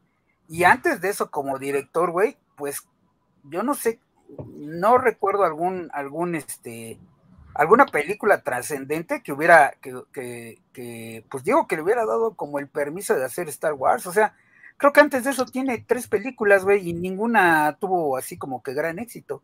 la de Guadalupe, güey. la de Guadalupe. Sí, se ah, llama Lupe, ¿no? Se llama Lupe, ¿no es Guadalupe? ¿O cómo se llama, güey? sí, este, Looper, ¿no? Creo que se llama Looper. Looper, güey, sí, Looper. Sí, güey. No, o sea, yo no entiendo, también ahí no entiendo esa decisión, güey. Eh, o sea, güey, no, no, no sé, güey. Se lo ha de haber andado empujando a alguien de, de Disney, güey, o algo así. La pues estaba comiendo, güey, pues tal vez, güey, pero no, no, no, o sea. Sí. no, no, para mí esto es lo más horrible que le pudo pasar a Star Wars. Y tú, mi bueno, tus opiniones. Discúlpame. No, pues opiniones muy puntuales, muy más interesantes que la misma película. Pero es que sí, por la poca expectativa que me pudieron haber creado con los cinco segundos de Luke, se fue completamente al caño. O sea, se fue de, mal en peor. tirar todo a la basura. Todo lo que. Todo lo mal que habías hecho, lo retiraste a la basura. no. Sin pies ni cabeza. Pues sí, hay ahora sí que muchas cosas ahí como muy extrañas en Disney para hacer ese tipo de elecciones. O sea, a lo mejor no sé si esta Gatling había dicho, ¿saben qué? No quiero que esto tenga nada que ver con George para que el éxito sea mío y yo después pueda, pues, ahora sí, levantarme el cuello y decir, esta trilogía tan genial es mía. Pero pues todos los pasos que ha dado han sido al abismo. Sí, yo creo que, estoy de acuerdo contigo, amigo. hacer este tipo de cambios tan absurdos y pendejos de que cambias el guion nada más porque pues, ahora sí que solo ellos saben, porque no creo que haya sido Disney, ¿eh? No. Lo que sí Disney ha de haber influido mucho es meter las historias de amor a huevo porque pues, es Disney y tiene que haber historias de amor, de, de Finn y Rose. Lo que intentaron hacer con Kylo Ren y Rey, de que también los que querían meter a huevo en una relación amorosa, no sé si están buscando el clásico final Disney de Feliz para siempre o no sé qué chingado, pero sí es, son cosas que metieron ni con calzador, o sea, la metieron a huevo. ¿Sabes qué pasa, amigo? Que Disney tiene mucho la práctica eh, corporativa, me refiero, de dejar a la gente que haga sus cosas. Por ejemplo, eh, en el caso de Pixar, cuando compraron Pixar, es, ok, Pixar, tú vas a hacer tus películas y nosotros solo vamos a usar tu tecnología porque queremos ya movernos hacia hacer películas en animación digital. La última película que hicieron de ese tipo de animación, me parece, era eh, Lilo y Stitch con, con, de forma tradicional y la última que hicieron así de ese tipo de animación antes de eso fue La Princesa y el Sapo. Y dijeron, ahora vámonos con lo digital y lo vamos a ocupar tu tecnología. Por eso te queremos aquí. Y ustedes son libres de hacer lo que quieran. Entonces sí hay una marcada diferencia entre cuando es una película Disney y una película Pixar. Pero los dejan trabajar. Y aquí pasa lo mismo, que, ok, bueno, Kathleen Kennedy es la presidente, entonces tú te vas a hacer cargo de todo Lucasfilm y vamos a confiar en ti, tú te, tú te haces cargo de todo esto y ahí está el problema, mis queridos amigos, que Kathleen Kennedy es eh, muy amiga de George Lucas y de Steven Spielberg, porque si ustedes recuerdan cuando hablamos de Star Wars hace dos capítulos, pues eh, George Lucas estaba desesperado por el dinero que decía, no, y, ya se me acabó el presupuesto, ya no me van a querer dar más presupuesto, ¿qué tengo que hacer? Pues me voy a bajar el salario y me voy a quedar con los derechos de la mercancía, ¿no? Y Kathleen Kennedy es la que les ayudaba a George Lucas y a Steven Spielberg a mantenerse en presupuesto y en tiempo, eh, porque también es algo que por lo que eran muy conocidos Spielberg y Lucas siempre se retrasaban en los horarios y se les pasaba la mano con el dinero, ¿no? Le pasó a Spielberg con Joss, con Tiburón, y le pasó a Lucas. Entonces, por eso es que Kathleen Kennedy siempre ha estado ahí, porque es buena con la logística. Pero a la hora de que Disney compra Lucasfilm y le dicen, ahora tú estás a cargo y tiene que hacerse también cargo entonces de la parte creativa, Kathleen Kennedy no tiene, pero ni un hueso creativo en su ser. Ni uno, no tiene nada de creatividad. Está seca de la imaginación esa mujer. Entonces, pues, si la pones detrás de la idea y sale un cabezón, ¿no? Porque aparte pinche Ryan Johnson parece Luna, güey, con esa cabeza redonda que tiene. Eh, parece como en nuestra, nuestra querida cabeza olmeca, ¿no? Aquí en México. Y, llega, güey, le, le, baja la luna y las estrellas, mira esta historia, te la voy a hacer bien chida, mamacita, deja que te haga la historia, ¿no? Entonces, pues ella dice, sí, vas, ¿no? Y, hacen esta basura. Es una basura completa porque no, como dicen muy bien, no tiene ni pies ni cabeza. Y lo que dice Masacre también es muy cierto. Los personajes son desperdiciados, pero a más no poder junto con historias. Junto con historias, o sea, lo que dice de la secuencia de Rose y Finn en Canto Bite, ¿qué tiene que ver? Y lo peor de todo es, ¿sabes qué? Que deja tramas sueltas. Se supone que ellos tenían que buscar al hombre de la rosa y lo encuentran ahí en, eh, jugando en el casino porque era el único que los podía ayudar. Y encuentran al personaje de Benicio del Toro, que se supone que también puede hacer lo mismo, y los traiciona. Y el personaje de Benicio del Toro, ¿dónde está Benicio? no, vuelve a salir, güey. no vuelve a salir, güey. Desaparece por completo. Le dieron los billetes, se dio la fuga. se dio la fuga, güey. Ya no es agarró, ya me dio. Agarró un TIE Fighter, güey, y vámonos a la chingada, ¿no? Y ya. Sí, es, un villano, es un villano que se salió con la suya, ¿no, güey? Sí. Exactamente, es el villano que se salió con la suya. Y ahí está todo. Se acabó ahí, ¿no? Entonces, una trama suelta por ahí. Signo de mala escritura. es lo que te digo, que se enfocaron mucho en la historia de amor entre Finn y Rose y todo lo demás alrededor, que a lo que se supone que tenían que hacer, como que quedó en segundo plano. Porque le dieron muchísima importancia a esa historia de amor, a esa relación. Y sabes una cosa que a pesar de todo lo grandioso que quiere ser Ryan Johnson o que se quiere dar las, las de muy el genio, ¿no? El genio de, de la dirección y que no quería, según él, repetir los mismos pasos de episodio número 5, hace exactamente lo mismo en función de esta historia es de fracaso, ¿no? Todos pierden. El Finn y Rose pierden ahí en Canto Bite. La resistencia pierde porque nada más quedan como cinco güeyes. O sea, estás repitiendo los mismos temas. A lo mejor no estás repitiendo paso por paso como lo hizo J.J. Abrams, pero estás repitiendo lo mismo exactamente. Todos pierden. Pero la cosa es que cuentes bien la historia. O sea, el episodio 5 es la mejor película de Star Wars porque está bien contada. Pero esta historia, ahí tienes a los a los personajes perdiendo al estúpido y el único que gana es el DJ, ¿no? De Benicio del Toro. y ya, güey, o sea. Y es el, único ganón.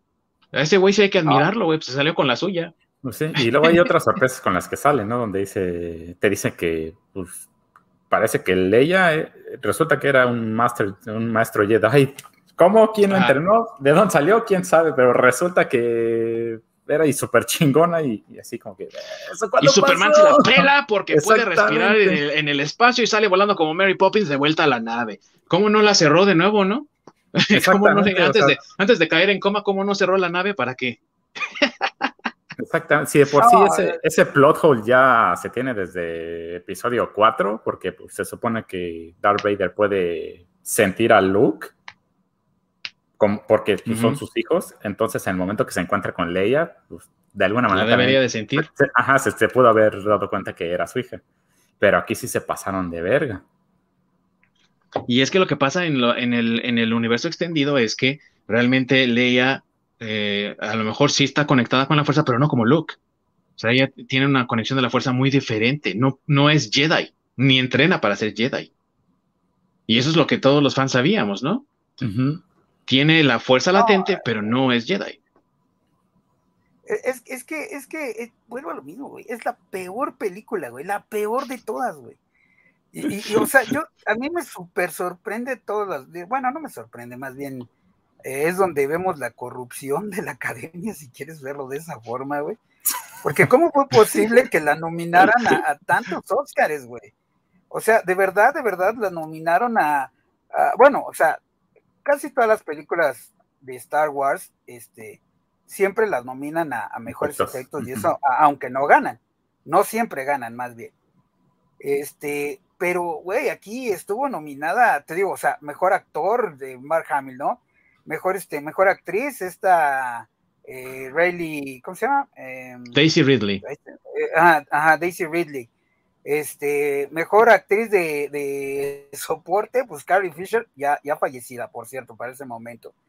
Este, bueno, no, o sea, eh, bueno, te digo. Eh, es que la, eh, academia sí es muy tendenciosa, porque pues cuando estuvo todo el pedo de Trump de, este, de los inmigrantes y, el racismo, ¿Cuántos Oscars no le dieron a Roma y a películas extranjeras? Que fue no digo que la película sea mala, de Star Wars, güey, de episodio de los, No digo que la película sea mala, sino, o sea, fue claramente mucha la tendencia de que empezaron a dar premios a personajes extranjeros o por lo menos y de minorías. razas. Ah, y a minorías, exactamente. Ah, bueno, perdón, nada más, ¿saben qué? Sí me equivoqué en algo. Yo dije que el, que el premio de, que había ganado de mejor actor este Mark Hamill un Oscar, pero no fue un Oscar, este fue un, un Saturn Awards, que, que, los Saturn Awards son como... De los de ciencia ficción. sí, como los Oscars, pero de ciencia ficción, y, y, sí ganó ahí a Mejor Actor. Pero de todas formas, o sea, sí estuvo en, o sea, la película sí estuvo en, en eh, mejor sonido, mezcla de sonido, efectos especiales, este, banda sonora original. Bueno, la banda sonora tal vez sea de lo rescatable, pero finalmente otra vez la hizo John Williams, o sea que bueno, ok. Este, pero vuelvo a lo mismo, ¿no? A lo que me sorprende es que lo hayan nominado a los Oscars. O sea, esa película no tendría ¿sabes que qué, amigo? nominada, güey. Ah, ya te escucho, perdón. Es que no te escuchaba, se me cortó para mí tantito. Y te quería comentar, eh, ¿sabes qué, amigo? Que la verdad es que efectos especiales a lo mejor sí tiene buenos, porque eh, una, en una de las partes de la secuencia de Canto Byte, donde un monstruito le está tirando monedas al, al bebocho, ese personaje es Mark Hamill, de hecho, nada más que así como le hicieron con el Gollum, ¿no? Como motion capture. Y ya haz de cuenta que ni siquiera se mueve como Mark Hamill. O sea, le hicieron algo para que no, se, no pareciera Mark Hamill, sino que fuera un personajito ahí chistosón. Entonces, efectos a lo mejor sí tiene, pero no, tan buenos como el anterior, ¿no? Es a lo que iba, o sea, efectos sí tiene, pero no para una nominación al Oscar, tú lo acabas de decir. O sea, es Mark Hamill, güey, pero no es algo nuevo que se haya hecho, güey, ya lo habían hecho con Gollum, güey. No, se lo tenía que haber dado por hacer la voz de Joker, ese sí. Pues, sí. Sí, esa vamos, sí, güey, o sea, este, la verdad es que sí, no, no, o sea, en mi, en mi opinión, no tenía que haber estado ni nominada, güey. O sea, no tenía que haber estado nominada a los Oscars porque, pues te repito, o sea, sí tiene efectos, pero no tan buenos. O sea, no, no es así como que tú digas, uy, este, no sé, como, como la primera, ¿no? Que por lo menos no mezclaron tanto, eh, tanta eh, eh, pantalla verde, este, bueno, ese tipo de cosas, ¿no? Ajá. este, realmente en esta no lo tiene. No, hubo más digital. Así es, ¿no? Y, y lo que te digo, o sea, eh, pues no, no, no. Bueno, en mi opinión, no, no, no debería estar, no debería haber estado nominada. Yo creo, o sea, eso es lo que yo pienso. Pienso que ahí fue más porque pues era una película este, de, de, Disney, en ese momento. Pero este, no, yo creo que había mejores. Creo que en ese momento estaba eh, Civil War, ¿no? Me parece que, que fue la que estuvo nominada también efectos en esa, en, esa, en ese momento, güey, estuvo, eh, me parece que el libro de la selva, güey. Bueno, no sé, había otras películas que pudieron haber sido mejores en, este, en cuanto a efectos, ¿no? Sí, pero había que darle marketing a las películas de Star Wars, que era lo más débil que tenía Disney en ese momento. Sí, sí, y tenemos aquí un... Tenemos aquí un mensaje, creo que de eso, ¿verdad, Dork? Digo, mis eh, abuela lentes no los traigo. Yo digo que la bronca más allá de los directores es meter al departamento de marketing al guion. Pues sí, para eso se crearon precisamente los porks, para vender peluches a la idiota. Sí, sí, y, también, bueno, sí, había ciertas criaturas endémicas de esa isla en Irlanda que no podían tocar porque es patrimonio eh, natural de la humanidad y todo lo que tú quieras, pero eh, se nota ahí a leguas que el, se hizo para precisamente vender, ¿no? Lo mismo que pasa con el Baby Yoda, lo mismo que pasa con, con muchas otras cosas y que también Disney está haciendo, ¿no? Está metiendo ahí como criaturitas chistositas y también Marvel lo está haciendo ahora con Shang-Chi. Entonces, es el, el, buscar el marketing, ¿no? Y que se compre la mercancía. Que curiosamente nos pasó porque... No que hasta el sable de Kylo Ren está bien culero. quisieron hacer algo tan impactante como lo que fue con Darth Maul y el sable doble, pero nos dieron una pinche cruz culera. que realmente las pendejaditas que salen a los lados no tienen ningún puto sentido. No, ningún sentido. Ni siquiera para encender un cigarro, o sea, muy pendejo. y no sé cómo esté allá en, en esas tierras inhóspitas del Canadá, pero yo sí he visto varios videos de personas que en Estados Unidos dicen, miren, al menos en la, en la época en la que salió la película, y decían, miren, aquí tenemos en Walmart, Target y todo lo que tú quieras. Cantidad de, de figuras de rústico, nadie las quiere, están en descuento, hasta en centavos las están vendiendo porque nadie las quiere. Y todo el mundo así de sorprendido, ¿no? En Disney. ¿Por qué no están comprando nuestras figuras? ¿Por qué no están comprando la mercancía? ¿Por qué será, güey? Pues porque está de la fregada. O sea, está bien horrible. La neta. Sí, es que todo, todo estuvo horrible en esa película, todo, güey, todo. todo. los, legos del bombardero ese de, Star Wars, creo que es el pinche lego que más se encuentra en todos lados, güey. Nadie lo quiere, güey. Que nadie lo quiere. Y también, o sea, pues no tiene sentido, güey. ¿Cómo un bombardero va a tirar bombas hacia abajo en un eh, ambiente de cero gravedad, güey? O sea, hay que tener tantito. Digo, ya sé que a lo mejor sí, digo, pasaría igual con las, con los láseres. Pero estamos hablando aquí de, de, algo físico tangible que puedes tocar y va para abajo, güey, y destruye al Dreadnought. Dices tú, bueno, está bien, güey, está bien. Son pendejas que tienen una, una lógica que incluso en la misma ciencia ficción o sea, es algo que no puedes moverle hacia los lados. Por ejemplo, los láseres, ¿no? con los láseres es entendible, pero no sé si vas a aventar algo en la Tierra, pues lo que evites va a terminar así, sin pues importar nada. O sea, no es algo que puedas cambiar de que de pronto de la nada, pum, vaya para arriba, ¿no? Sí, sí, claro. Y, y eso es otra cosa que desafía mucho de lo que ya estaba establecido con las películas anteriores de Star Wars, como por ejemplo, cómo funciona el hiperespacio. Y entonces esta admirante, almirante eh, compañere, o no sé qué es, porque aparte también trae el cabello pintado como todos esos que salen gritando el violador eres tú en las calles, ¿no? Y, decide que ahora voy a ocupar esta nave, la voy a impulsar al hiperespacio y voy a destruir toda la flota de la primera orden. Eh, pero así no funciona. Así no es como funciona el hiperespacio. ¿por qué estás rompiendo con las mismas reglas que ya están establecidas? Yoda, cuando lanza su rayo y destruye ahí el árbol donde estaban guardados los textos Jedi que se llevó Rey, ¿cuándo fregados has visto a uno de los eh, fantasmas de la fuerza interactuar con la realidad de esa manera? Entonces, ¿para qué chingados están peleando todos, güey? Que se mueran y luego regresen como fantasmas y acaben con el mal. O sea, son una serie de estupideces que ocurren aquí que sí, yo también me pregunto lo mismo que Masacre al principio de, esta, de, eh, este análisis. Si este güey es fan, pues es un fan así muy light por encimita o le vale madre, porque la verdad se nota cero conocimiento acerca de la mitología de esta, de esta serie, ¿no? De estas historias. Y obviamente los fans pues lo notan, lo perciben y dicen, es que esto no puede ser Star Wars.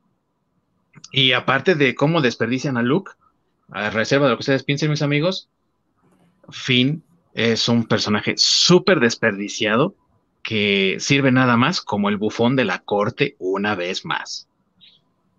Desde el principio, cuando sale ahí sacando agua por todos lados de su traje espacial, que lo mantiene ahí en el coma, y tú dices, o sea, realmente esto es lo que vamos a hacer con Star Wars, una serie de bromas estúpidas.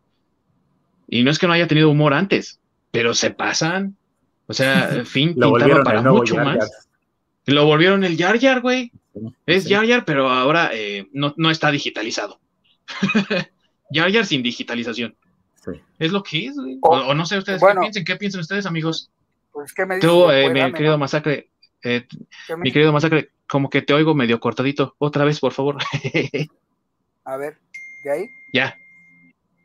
Sí, te decía que este, pues, ¿qué me dices de Poe Dameron, güey? En la segunda, eh, en esa película, güey, pudo haber no salido, güey, y no pasa nada, güey. Realmente no hizo nada. No hizo nada, güey. Entonces, Tratar de amotinarse, ¿no? Sí, sí, Poe Dameron. O deprimirse. personaje, güey. Lo que... Sí, güey. Otra fue Fasma, güey, lo que te decía, güey. Pinche personaje visualmente súper chingón, güey. Y no mames, o sea, cuando destruyen la nave lo matan, güey. En ninguna de las dos películas hacen nada, güey, también, güey. O sea, es, es X, güey. Como Snoke. Sí, como Snoke también. también no hacen nada, que oh, es el villano que sacaron a los cinco minutos. Sí, güey. alguien se le ocurrió, pues, ¿contra quién van a pelear? No, pues hay que poner un villano. Pues vamos a meter un sí. de donde, pues, no sé, agarra a alguien de producción o no sé, ahí si te encuentras a alguien en el pasillo, mételo. Sí, no, o sea, es, una, basura, güey. O sea, todos los personajes los echa a la basura, güey. Todos, güey. Todos, todos los anteriores, güey. Tienes razón, y más con lo de Fasma. Talento, güey. Sí, o sea, te digo, eh, actores con mucho talento, güey, que pues no hicieron nada, güey. O sea, bueno, bien por ellos, ¿no? Les pagaron un chingo de lana por no hacer nada, güey por aparecer tres minutos en la película, güey, pero, güey, o sea, no, no, es este, güey, Ryan Johnson es, es, es, pues no sé, güey, para mí no es un directo. Yo pude haber, siendo Dungeon Master, pude haber hecho esa pinche historia, güey, mejor, güey. Que, que ese, güey, así de fácil. sí.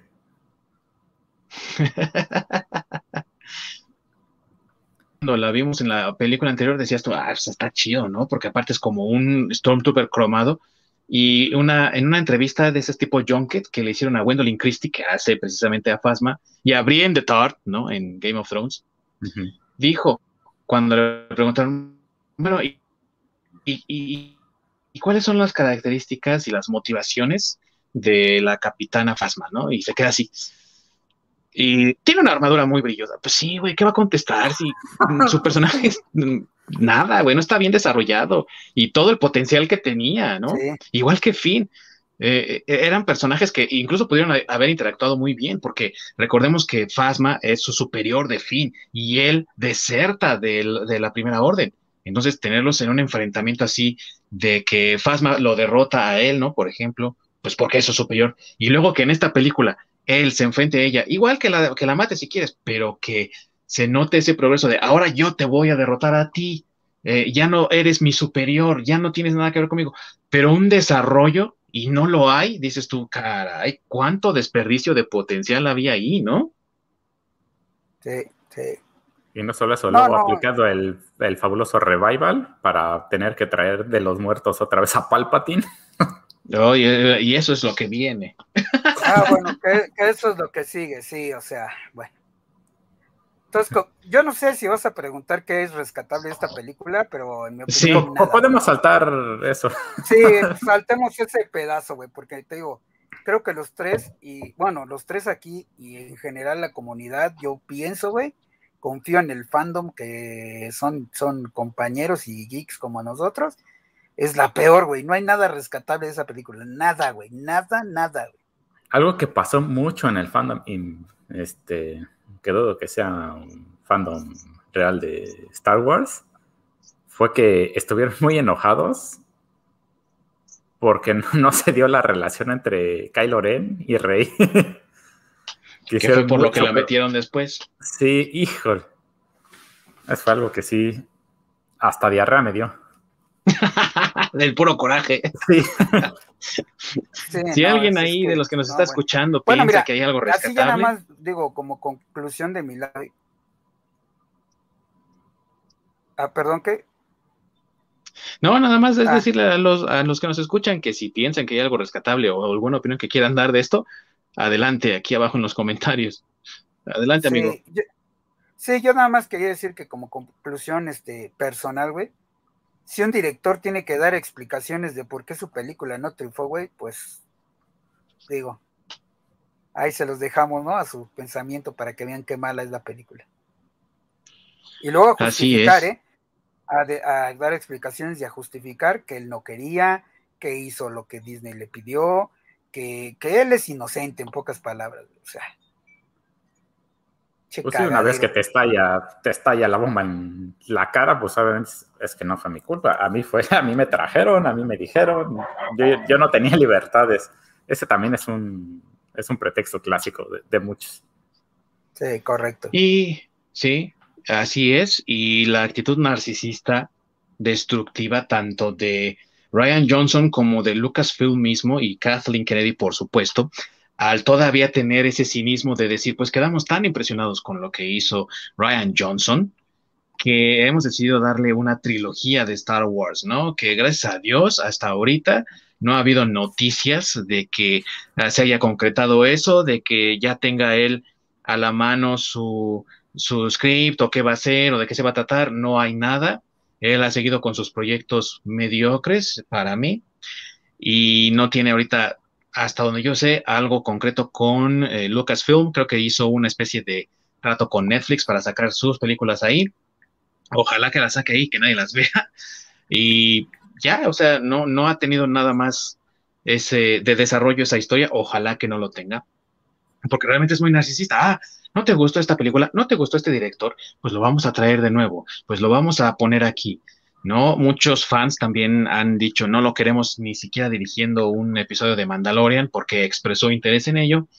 Eh, eh, televisión es muy diferente a cómo se hacen las películas, pero definitivamente Ryan Johnson no es eh, una persona tan bienvenida dentro del fandom y gracias a sus estupideces, a su forma de interactuar con los fans, llamándolos niños, bebés, llorones y demás, lo que ha logrado es nada más dividir al fandom. Y ahora están los que aman su película basura, los que la detestan a muerte y, en medio fans más moderados que dicen, es una película espantosa y son atacados por aquellos que sí les gusta. Entonces eres un tóxico y un no sé qué, y un no sé qué tanto porque no te gusta la película, ¿no? O porque no te gusta el personaje de Rostico, o porque no te gusta cómo desarrollaron a Finn cuando está muy bien desarrollado tratando de hacer pensar a la gente que está loca de, la mente por andar pensando ese tipo de cosas, cuando para cualquier mente consciente y normal suena demasiado lógico decir, es que el personaje no está bien desarrollado porque no sigue ni siquiera la misma línea de cómo venía en la película anterior. Es que el personaje de Rose no tiene sentido porque empieza ella eh, que la resistencia es lo más importante y cambia de opinión al final y, y rescata a Finn porque está enamorada de él. O sea, son pasos estúpidos que se han tomado y que han separado al fandom. Y eso es que aplica, aplica, un Kevin Smith, ¿no, güey? O sea, aplica completamente. Un, ah, no te gusta lo que yo hice, güey, entonces eres un niño llorón, güey, que no sabe de cine, güey. No sabe de historias. Eh, eh, eh, ya crece, güey, ya madura, güey. O sea, güey, pues, ¿quién crees que va a consumir ese producto, güey? ¿Quién lo va a, aguantar, güey? O sea, ¿quién realmente va a aguantar a ver esa? Yo he tratado de verla de nuevo para poder hacer análisis y todo eso, por ejemplo, para este programa. No aguanté, güey. O sea, llegué al punto donde sale ahí Luke tomando leche a alguien y dije, ya, la chingada, güey, ya no puedo. no, yo, yo creo que solo la he visto, yo creo que solo la vi una 20 veces. 45.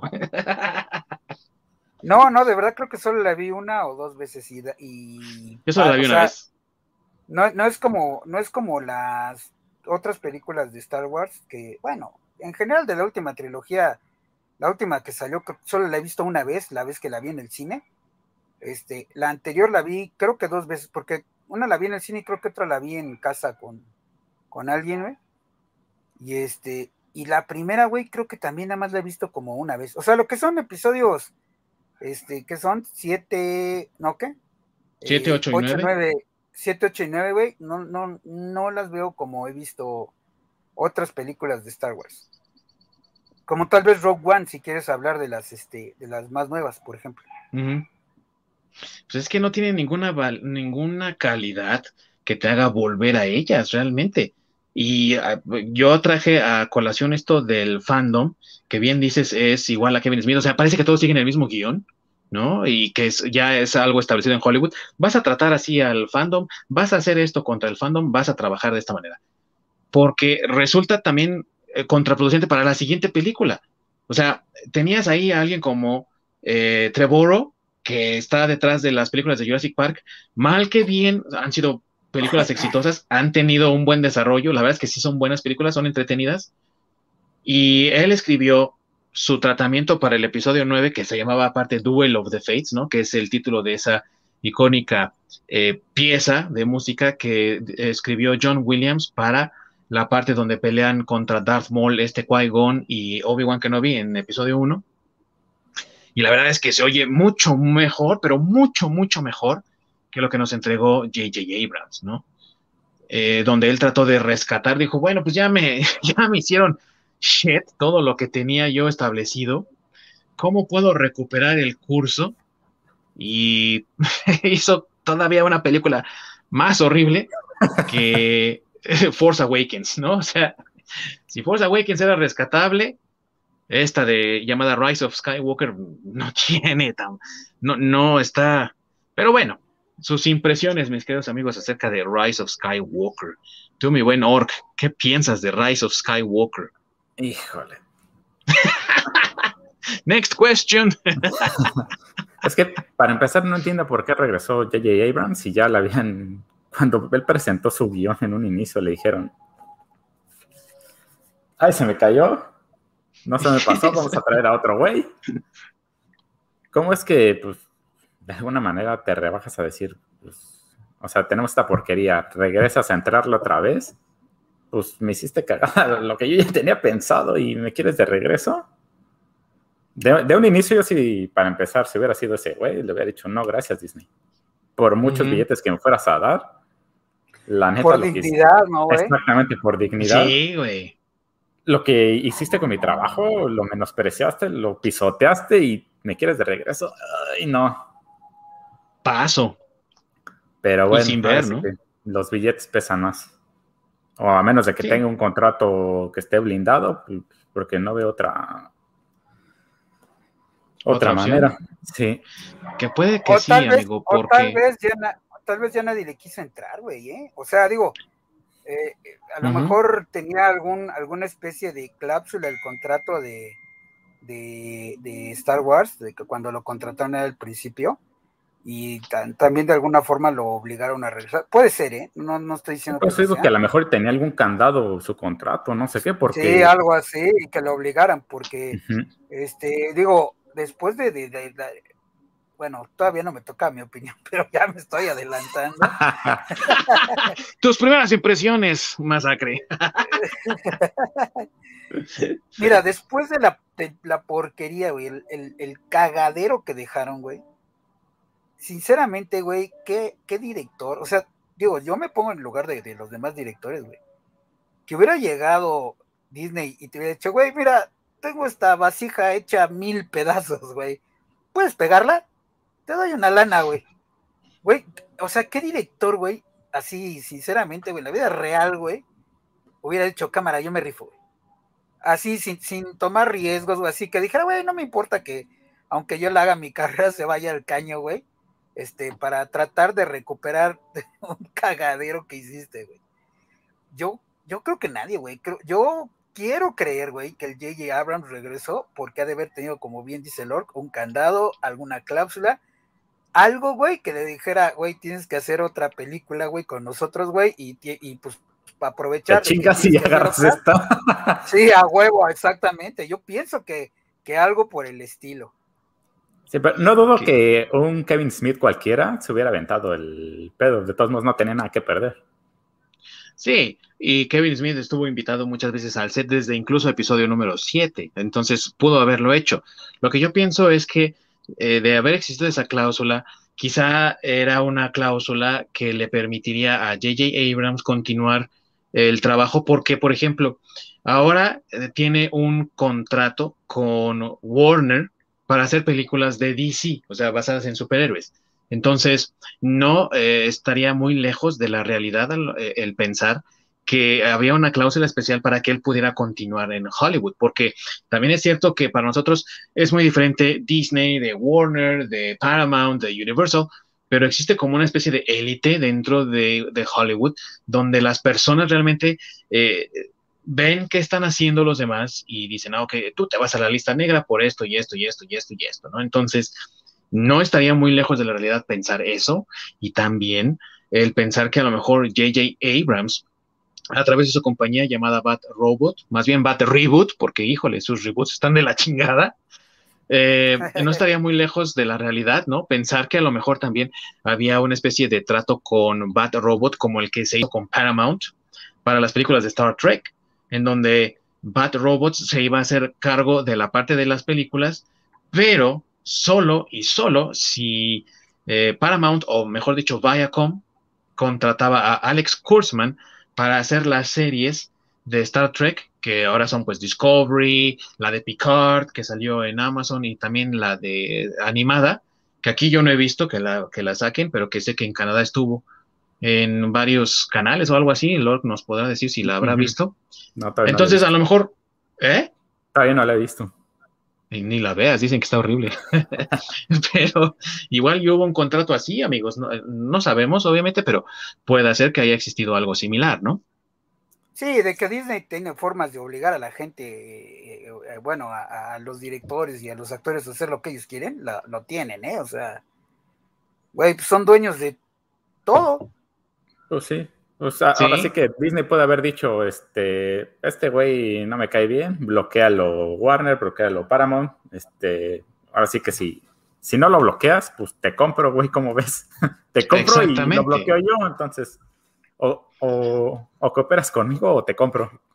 Sí. Y eso de que ahorita, por ejemplo, Scarlett Johansson sí, copelas o cuello, ¿no? Exactamente. y eso de que Scarlett Johansson, por ejemplo, ahorita está demandando a Disney, pues tampoco es algo que, o sea, Disney no permitiría que eso pasara en público si no tuvieran algo, si no vieran algo ahí al final que les pudiese convenir. O sea, incluso eso es parte del script, ¿no? Es parte del guion que ya está eh, diseñado en Disney y no es casualidad que nos hayamos enterado de ello.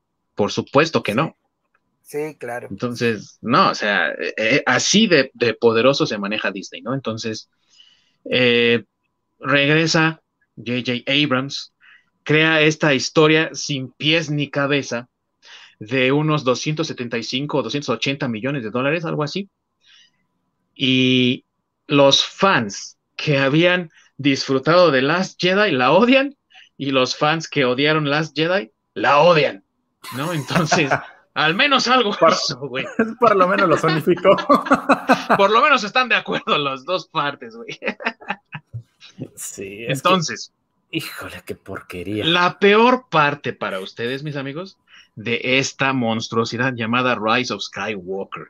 A ver tú, mi buen orc. El punto que habías mencionado antes, ¿cómo carajos es que Luke Skywalker se proyectó y pudo interactuar físicamente en esa pelea contra Kylo Ren. ¿Cómo, chingados me explican eso? y habla con Rey y no, Rey, tú acá, ¿no? Bien chido. hay, muchas cosas que pues no tienen sentido pero para nada, porque ni siquiera te dan un porqué ni un nada, nada. O sea, es algo que se sacaron de la carta, alguien que lo escribió en una pinche servilleta donde se limpió el mole, que terminó directamente en la película, porque dices, no mames, como pinches mafufadas que, que no tienen sustento alguno. sí. Porque otra es, Snook se supone que podía leer la mente, entonces en el momento que Kylo Ren empezó a manipular el sable que tenía a un lado antes de matarlo, él lo, pudo haber anticipado, en teoría. Entonces, eh, eh, híjole, es que hay muchas cosas que están completamente mal. Y, para cerrar su, toda la saga, yo creo que lo único rescatable es de que Luke se vuelve uno con la fuerza. Y está ahí. no le veo nada más. Y tú, mi buen masacre, ¿tú qué piensas de esta, de, esta porquería llamada Rise of Skywalker y el regreso de Palpatine, ¿no? Y que ahora pues Rey es, Rey Palpatine. Pues sí, no, bueno, es que yo creo que ahí, pues ya era muy complicado recolectar, bueno, ¿cómo, cómo, ¿cómo decirlo? Parchar lo que ya habías roto, güey. O sea, era ya recoger los pedazos, güey, de, la, de la cagada anterior, güey. Parcharlo mal parchado, además. Eh, sí, es que aparte de eso voy, o sea, era, era, era recoger los pedazos, güey, de, de eso que quedó, güey. Y aparte de recoger los pedazos, este, pues tratar de hacer algo con esos pedazos que quedaban. O sea, te mandan ahí un, un, un, un emperador. Bueno, lo del emperador yo creo que ya fue presión porque no tenían ya qué más sacar. Porque pues ya se habían quedado sin villano. Sí, incluso si te acuerdas, tratan de meter un este personajes que que a la mera hora se los, se los bloquean también al mismo JJ. Este, digo, no es que lo esté defendiendo, es que es, lo que pasó. O sea, el, el, personaje este que encuentran en este. Ay, no me acuerdo cómo. Es que, güey, es tan mala que no me acuerdo cómo se llama. Es la chica esta que tiene el, casco color plateado que parece como casco de ciclista, güey. Alargado hacia atrás.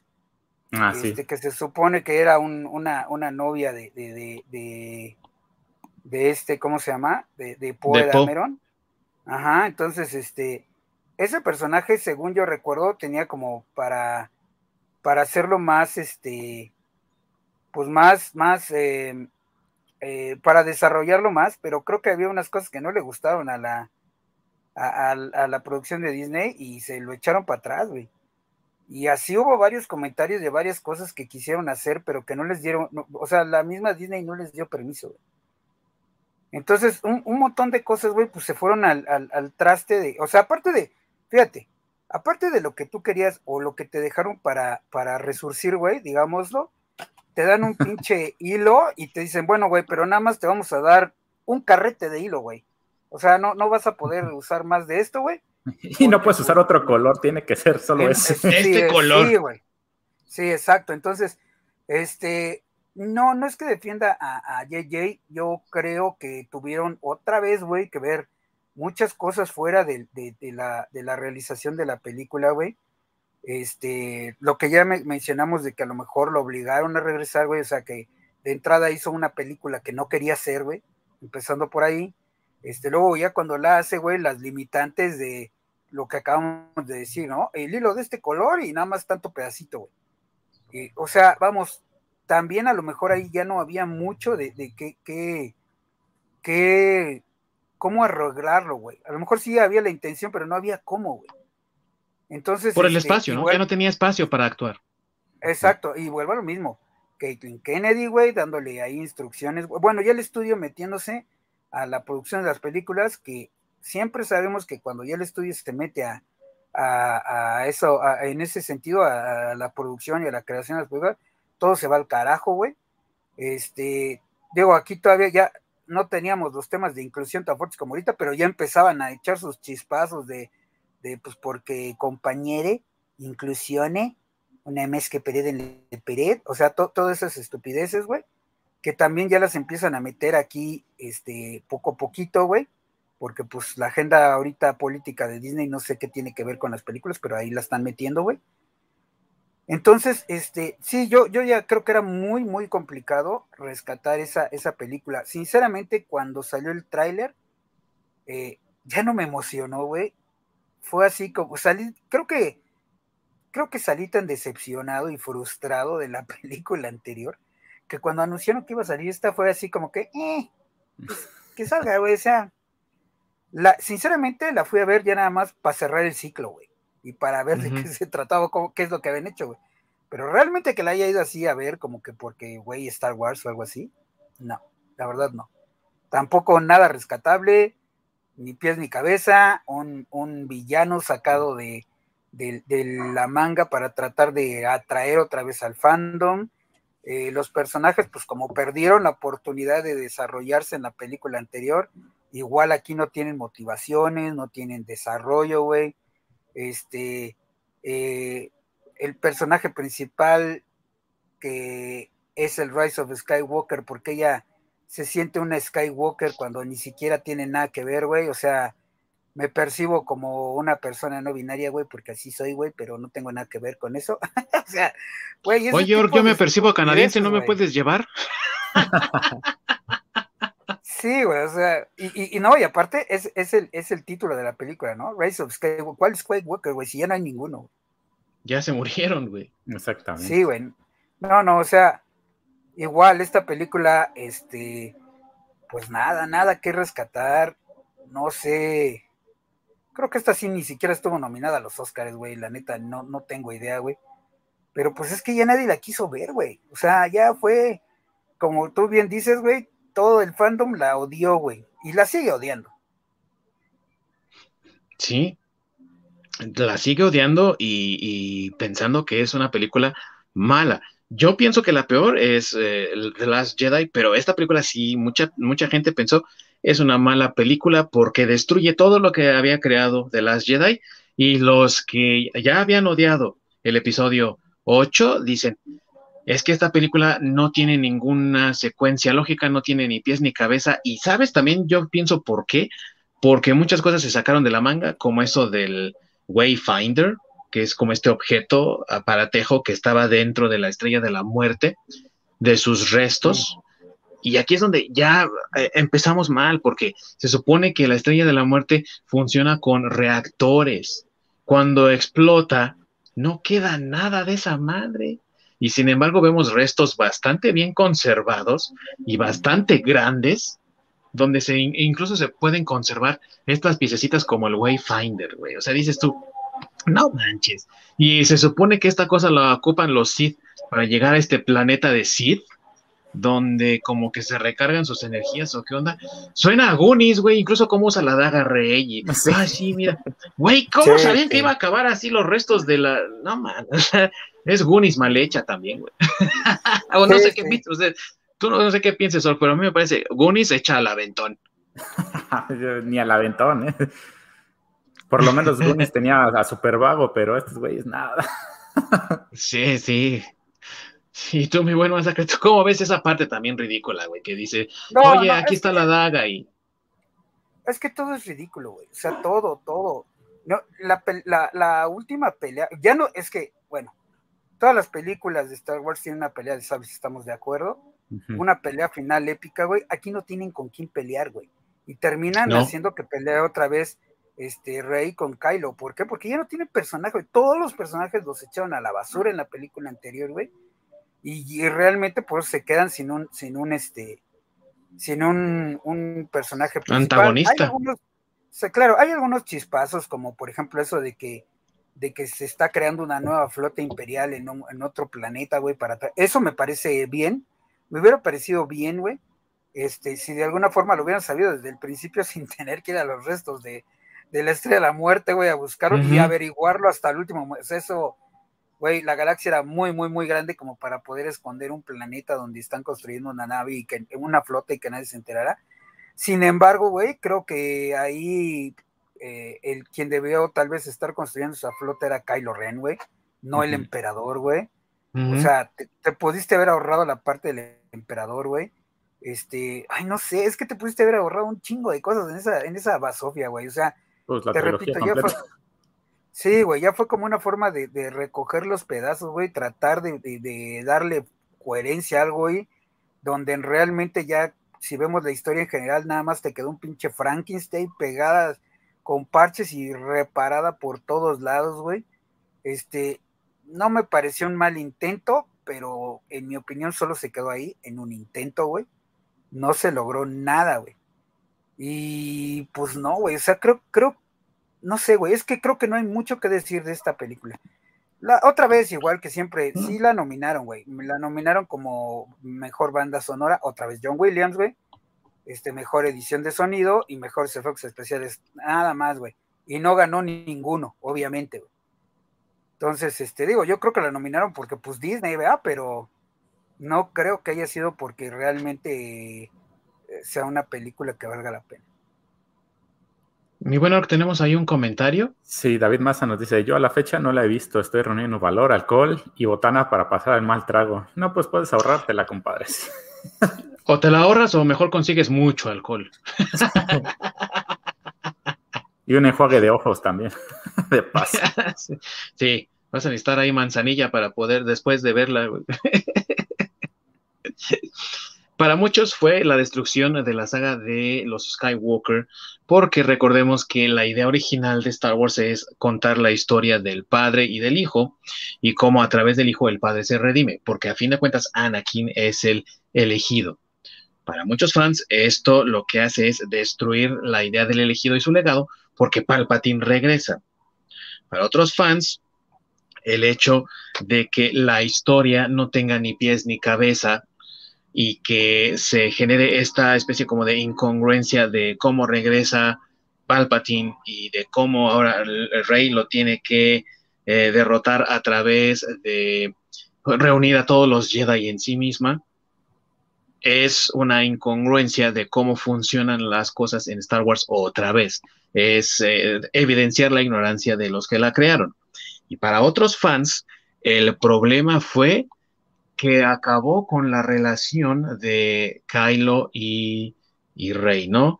Los llamados en la internet los Reylos, ¿no? De esto combinar eh, los nombres de Rey y Kylo, Reylo, que como decía el Orc, adoran la idea de que tengan una relación, ¿no? Y hacen su propio fanfiction y demás, historias, animaciones, dibujos, lo que sea.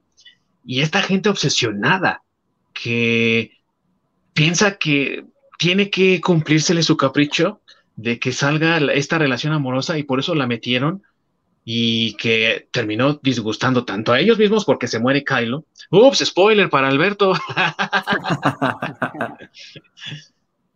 como el hecho de que a otros fans les disgusta porque es innecesaria esa relación y porque no estuvo desarrollada desde antes. Entonces, mis amigos, su opinión acerca de esta idea loca de los fans de que, de, esa obsesión enferma que incluso llevó a varios fans a estar acosando a Adam Driver, que es el que hace a Kylo Ren, y a Daisy Ridley, que interpreta a Rey. ¿Qué piensan de esto, mis queridos amigos? ¿Tú qué piensas, mi buen eh, masacre, de esto? Pues que es una estupidez, güey. O sea, Star Wars no se trata de eso. Si quieren romance, güey, que vean cualquier chick flick o, güey, no sé, la princesa caballero o cualquiera de esas otras cosas. O sea, es una estupidez, güey. De todas formas, los personajes son malos, güey. Este, tal vez me hubiera gustado la idea de que al final, güey, este, Raylo y, y, y, este, y Riley se hubieran quedado juntos, pero como para darle un cierre, güey, a un inicio de una nueva saga, güey, con los hijos de ellos, güey. Donde pudieran haber tenido alguna más lógica, güey. Donde pudieran haber arrancado borrando todo esto, güey. Y donde realmente sí hubiera quedado un legado de un Skywalker. Porque recordemos que este Kylo Ren, el personaje a fin de cuentas, él sí es este un descendiente de un Skywalker. Entonces ahí sí hubiera tenido más sentido el, el este el, final de la historia. Sin embargo, yo lo veo más por ese lado que por un pinche lado de, de, que tuvieran una relación amorosa, porque pues chick flick, ¿no? Yo qué sé, güey, o sea, por un lado estúpido, güey. O sea, más bien yo, yo sí lo hubiera visto así, güey, pero por ese lado de, de no, de no que termine como me percibo como un Skywalker y por eso un Skywalker, güey sino más bien yo creo que ahí hubiera sido, güey, el todo, todo, todo, todo, toda la cagada general, güey, de todo que ya estaba, güey. Toda, toda la, última película que también fue una porquería. Tal vez ese hubiera sido la luz de esperanza, güey, para una nueva trilogía, que es lo que están planeando, güey. Pero pudieron haberlo hecho eh, eh, con base en los, en los, en los hijos de Kylo y de Riley porque finalmente los dos, eh, eh, esos hijos de ellos, sí hubieran sido unos Skywalker y aparte hubieran sido también Palpatine, o sea, hubieran cerrado, güey, el arco argumental de los enemigos antagónicos de toda la película en un, este, en, en, en, una relación conciliadora. Exactamente, güey. Los. Pero no, güey. Los Palpawalker. sí. Sí, si hubieran, sí. pero no, güey, decidieron matar a Kylo, güey, donde que pues también es una cagada de mi parte. O sea, bueno, lo que yo pienso que, también fue una cagada, güey. Ya e, era innecesario que se muriera, güey. Sí. Los Skywalker, los, los Walker o los Skywalking, o no sé cómo les dirían. Pero estás de acuerdo que hubieran podido ser los personajes que, eh, que de cierta forma no solo eh, hubieran sido como el ancla para arrancar una nueva trilogía, rediseñando no solo eh, la relación entre los Sith y los Jedi, sino también en el nuevo arranque de la República y del Imperio. Eso sí hubiera pues sido un, arco argumental más grande, donde sí le hubieran dado ya más fuerza a la parte del elegido, güey. ¿Estás de acuerdo? Pues es que si ya iban a echar a perder. pues sí, ahí, ahí hubieras dejado abierto para una reunificación y una reconciliación de todo, de todas las nueve películas ahí. Ahí las cierras, güey. Esa es mi opinión. Yo, yo creo que eso es, eso, eso es lo que hubiera sido rescatar esa película. Pero no, güey. Decidieron también tirarlo a la basura, güey. Entonces, igual, también de esta, espero que no pidas algo rescatable porque tampoco lo hay, güey. No hay nada rescatable, güey. No te preocupes, no se los voy a pedir, pero sí le voy a preguntar a Lord, ¿qué piensas de esto, güey? De esta idea de la relación entre Kylo y Rey y toda esta locura que ha tomado posesión de ciertos fans. Está de la chingada. El, eh, luego ese tipo de fandom sí es el tipo tóxico. Porque, ay, híjole, no sé qué chingos tiene en la cabeza. Porque realmente toda esta pinche historia de Star Wars no, se, no, no gira en, en relación a una relación. O sea, no tiene absolutamente nada que ver. La historia tiene su sustento propio. Se pueden agregar relaciones, sí, si las puedes incorporar correctamente, pero es que no giran en una pinche relación. Y mucho menos las últimas películas, cuando la relación se ve completamente forzada. Que la metiste porque, pues, como digo, no sé si sea política de Disney, que tiene que ser feliz para siempre o algo así, o sea, tiene que haber historia de amor a huevo, pero es que no funciona. Fuera de cómo lo explicó Masacre, que es, yo creo que no sé por qué no les vendes tus ideas a Disney, o por lo menos a Star Wars. Eso hubiera funcionado muchísimo más porque no, no, no hay otra manera para que, para que le hubieran dado tanta importancia a eso. Sí, el hecho de que pusieran primero a Rey como tus padres son nadie en la eh, película anterior y ahora tus padres vienen de cierta manipulación genética por parte de Palpatine y ahora tú eres una Palpatine y también puedes ser Skywalker si tú te identificas como un Skywalker. Toda esa situación, todo eso va mermando a la historia, va transformando lo que ya conocíamos y obviamente nos deja a la mayoría de los fans con mal sabor de boca pensamos, estas películas fueron completamente innecesarias y yo sigo pensando que la trilogía de Timothy Zahn, ¿no? que, que salió en los 90, es la verdadera continuación de la historia, porque esto no es lo que esperaban los fans, ciertamente, tampoco es algo a lo que los fans vuelvan constantemente. Yo realmente no escucho personas, ni amistades, ni conocidos que digan, oh, sí me gustó mucho y la veo cada cierto tiempo. Realmente a lo que regresan la mayoría de las personas es a la trilogía original y a las precuelas. A esta serie no. Y pues nada más nos queda en estos últimos momentos tratar de descubrir o de eh, poner en orden de la peor a la mm, no tan horrenda. Yo diría que la peor, la peor, la peor es episodio 8, seguida de episodio 9 y la última episodio 7. ¿Ustedes qué opinan, mis amigos? ¿Tú qué opinas, mi buen masacre? Híjole, la peor de solo de esta trilogía. Este, ay, güey, pues no sé. Yo creo que la peor es la, la, la que sería que episodio 8, creo que es la peor.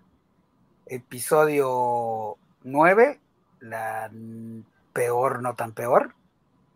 Y la menos peor de las tres, pues episodio, este, que es 7, ¿no? Igual que yo entonces. sí, digamos que la primera, digo nada más para que la gente se ubique, eh, la primera, eh, la menos peor, como lo comentamos, fue la primera que salió, donde, eh, que es la copia del, del episodio 4. Este, la peor es la segunda que salió y la peor menos peor. la, última. La, última. Solo digamos que en el orden que salieron están invertidas las dos, las dos últimas películas en categoría de peor. Y tú, muy bueno, ¿cómo las categorizas? ¿Cómo las pones en tu ranking? Híjole, yo prefiero borrarlas de mi memoria. Hoy sí necesitamos una de esas cosas de los hombres de negro para olvidar que vimos porque, Híjoles. Es que sí, la episodio 8 sí es la, la peor, lo peor de lo peor. Ahí estamos todos de acuerdo. Todos los que nos están viendo, los que están escuchando, díganos cuál es su, peor aquí abajo, cuál piensan que es la mejor cita o si las vieron o como Alberto fue el que preguntó, ¿verdad? El que comentó, no la he visto, pues también pónganos ahí si no la han visto. Conclusiones, mis queridos amigos, al final, ¿vale la pena? ¿Valió la pena tanto esfuerzo de parte de Disney? ¿Realmente era necesario ver esto? Sus conclusiones, sus últimos pensamientos acerca de esta infame última trilogía secuela de la saga de Star Wars. Tú, mi buen masacre, tus opiniones últimas, comentarios últimos. Eh, pues que no, no valió la pena, son lo peor. Eh, Disney, como desgraciadamente muchos esperábamos, destrozó eh, Star Wars, la, la, destruyó en cuanto a películas. Este, pero pues quiero comentar también que no todo está perdido. Tenemos por ahí una luz de esperanza con Mandalorian. Y pues digamos también con este eh, John Favreau y, con este Dave eh, Filoni, que son quienes están tomando las riendas de Star Wars y que están haciendo las nuevas cosas en, o por lo menos están a cargo en, en cuanto a, nivel televisión, o sea, que han hecho Rebels, que es una caricatura animada que empieza muy flojita, pero al final se pone muy interesante para el, el canon. Este, que hicieron Mandalorian, que es un western que está buenísimo, que también es algo que sucede posterior a que ya cae el, imperio. Y bueno, viene el proyecto de Ahsoka Tano y viene el proyecto de, de este, de ¿cómo se llama? Obi-Wan, ajá, correcto, que creo que es lo rescatable ahorita. Cabe mencionar que todo esto, eh, todas estas series son cosas que suceden entre lo que sería episodio 6 eh, y, no, no, mentira, entre, ah, sí, no, sí, entre episodio 6 y, episodio 7. Este, Mandalorian es poquito después de que de la batalla de Endor. Este, Rebels está, es un híbrido entre eh, el auge del imperio y cuando el imperio desaparece, porque cuando el imperio cae es también cuando acaba la, serie de, de, Rebels. Y bueno, o sea, todas son creaciones de ellos. Ellos están armando como un, un nuevo canon, por decirlo así, y creo que pues hasta ahorita van bien. Esperemos que sean lo que los fans estaban esperando. Hasta ahorita ha tenido buena recepción el Mandalorian. El proyecto que viene de Ahsoka parece que también pinta muy bien. Hay que esperar. Y esperemos también que los fans por fin vuelvan a estar unidos en ese amor por Star Wars, que es algo que tristemente esta nueva trilogía pues ha venido a mermar bastante con estas producciones más que mediocres, ¿no? Mi buen Orc, tus comentarios finales acerca de este último análisis que hemos hecho de las trilogías de Star Wars.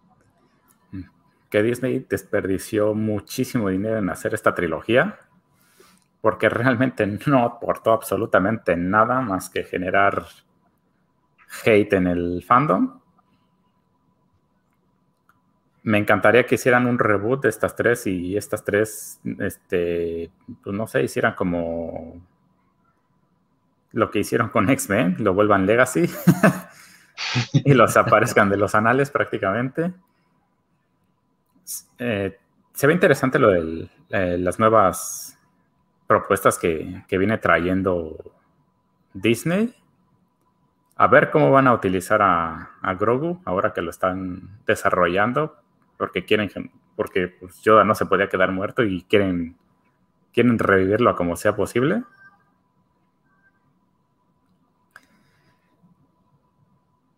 Y si no, las han, si no han visto esta trilogía, háganse un favor y ahórrenselo. Eso sí, es de los mejores consejos que les puedo dar. Sí, totalmente. Si se la pueden evitar, mejor no se lleven ese mal sabor de boca porque es, en mis opiniones últimas, es un desperdicio completo. No tiene razón de ser porque realmente no aporta nada nuevo al canon de Star Wars. De hecho, lo destruye, lo despedaza, despedaza al personaje insignia de Star Wars después de Darth Vader, que es Luke Skywalker, lo convierte en un pusilánime eh, lloricón que llegó a un lugar a morir, ¿no?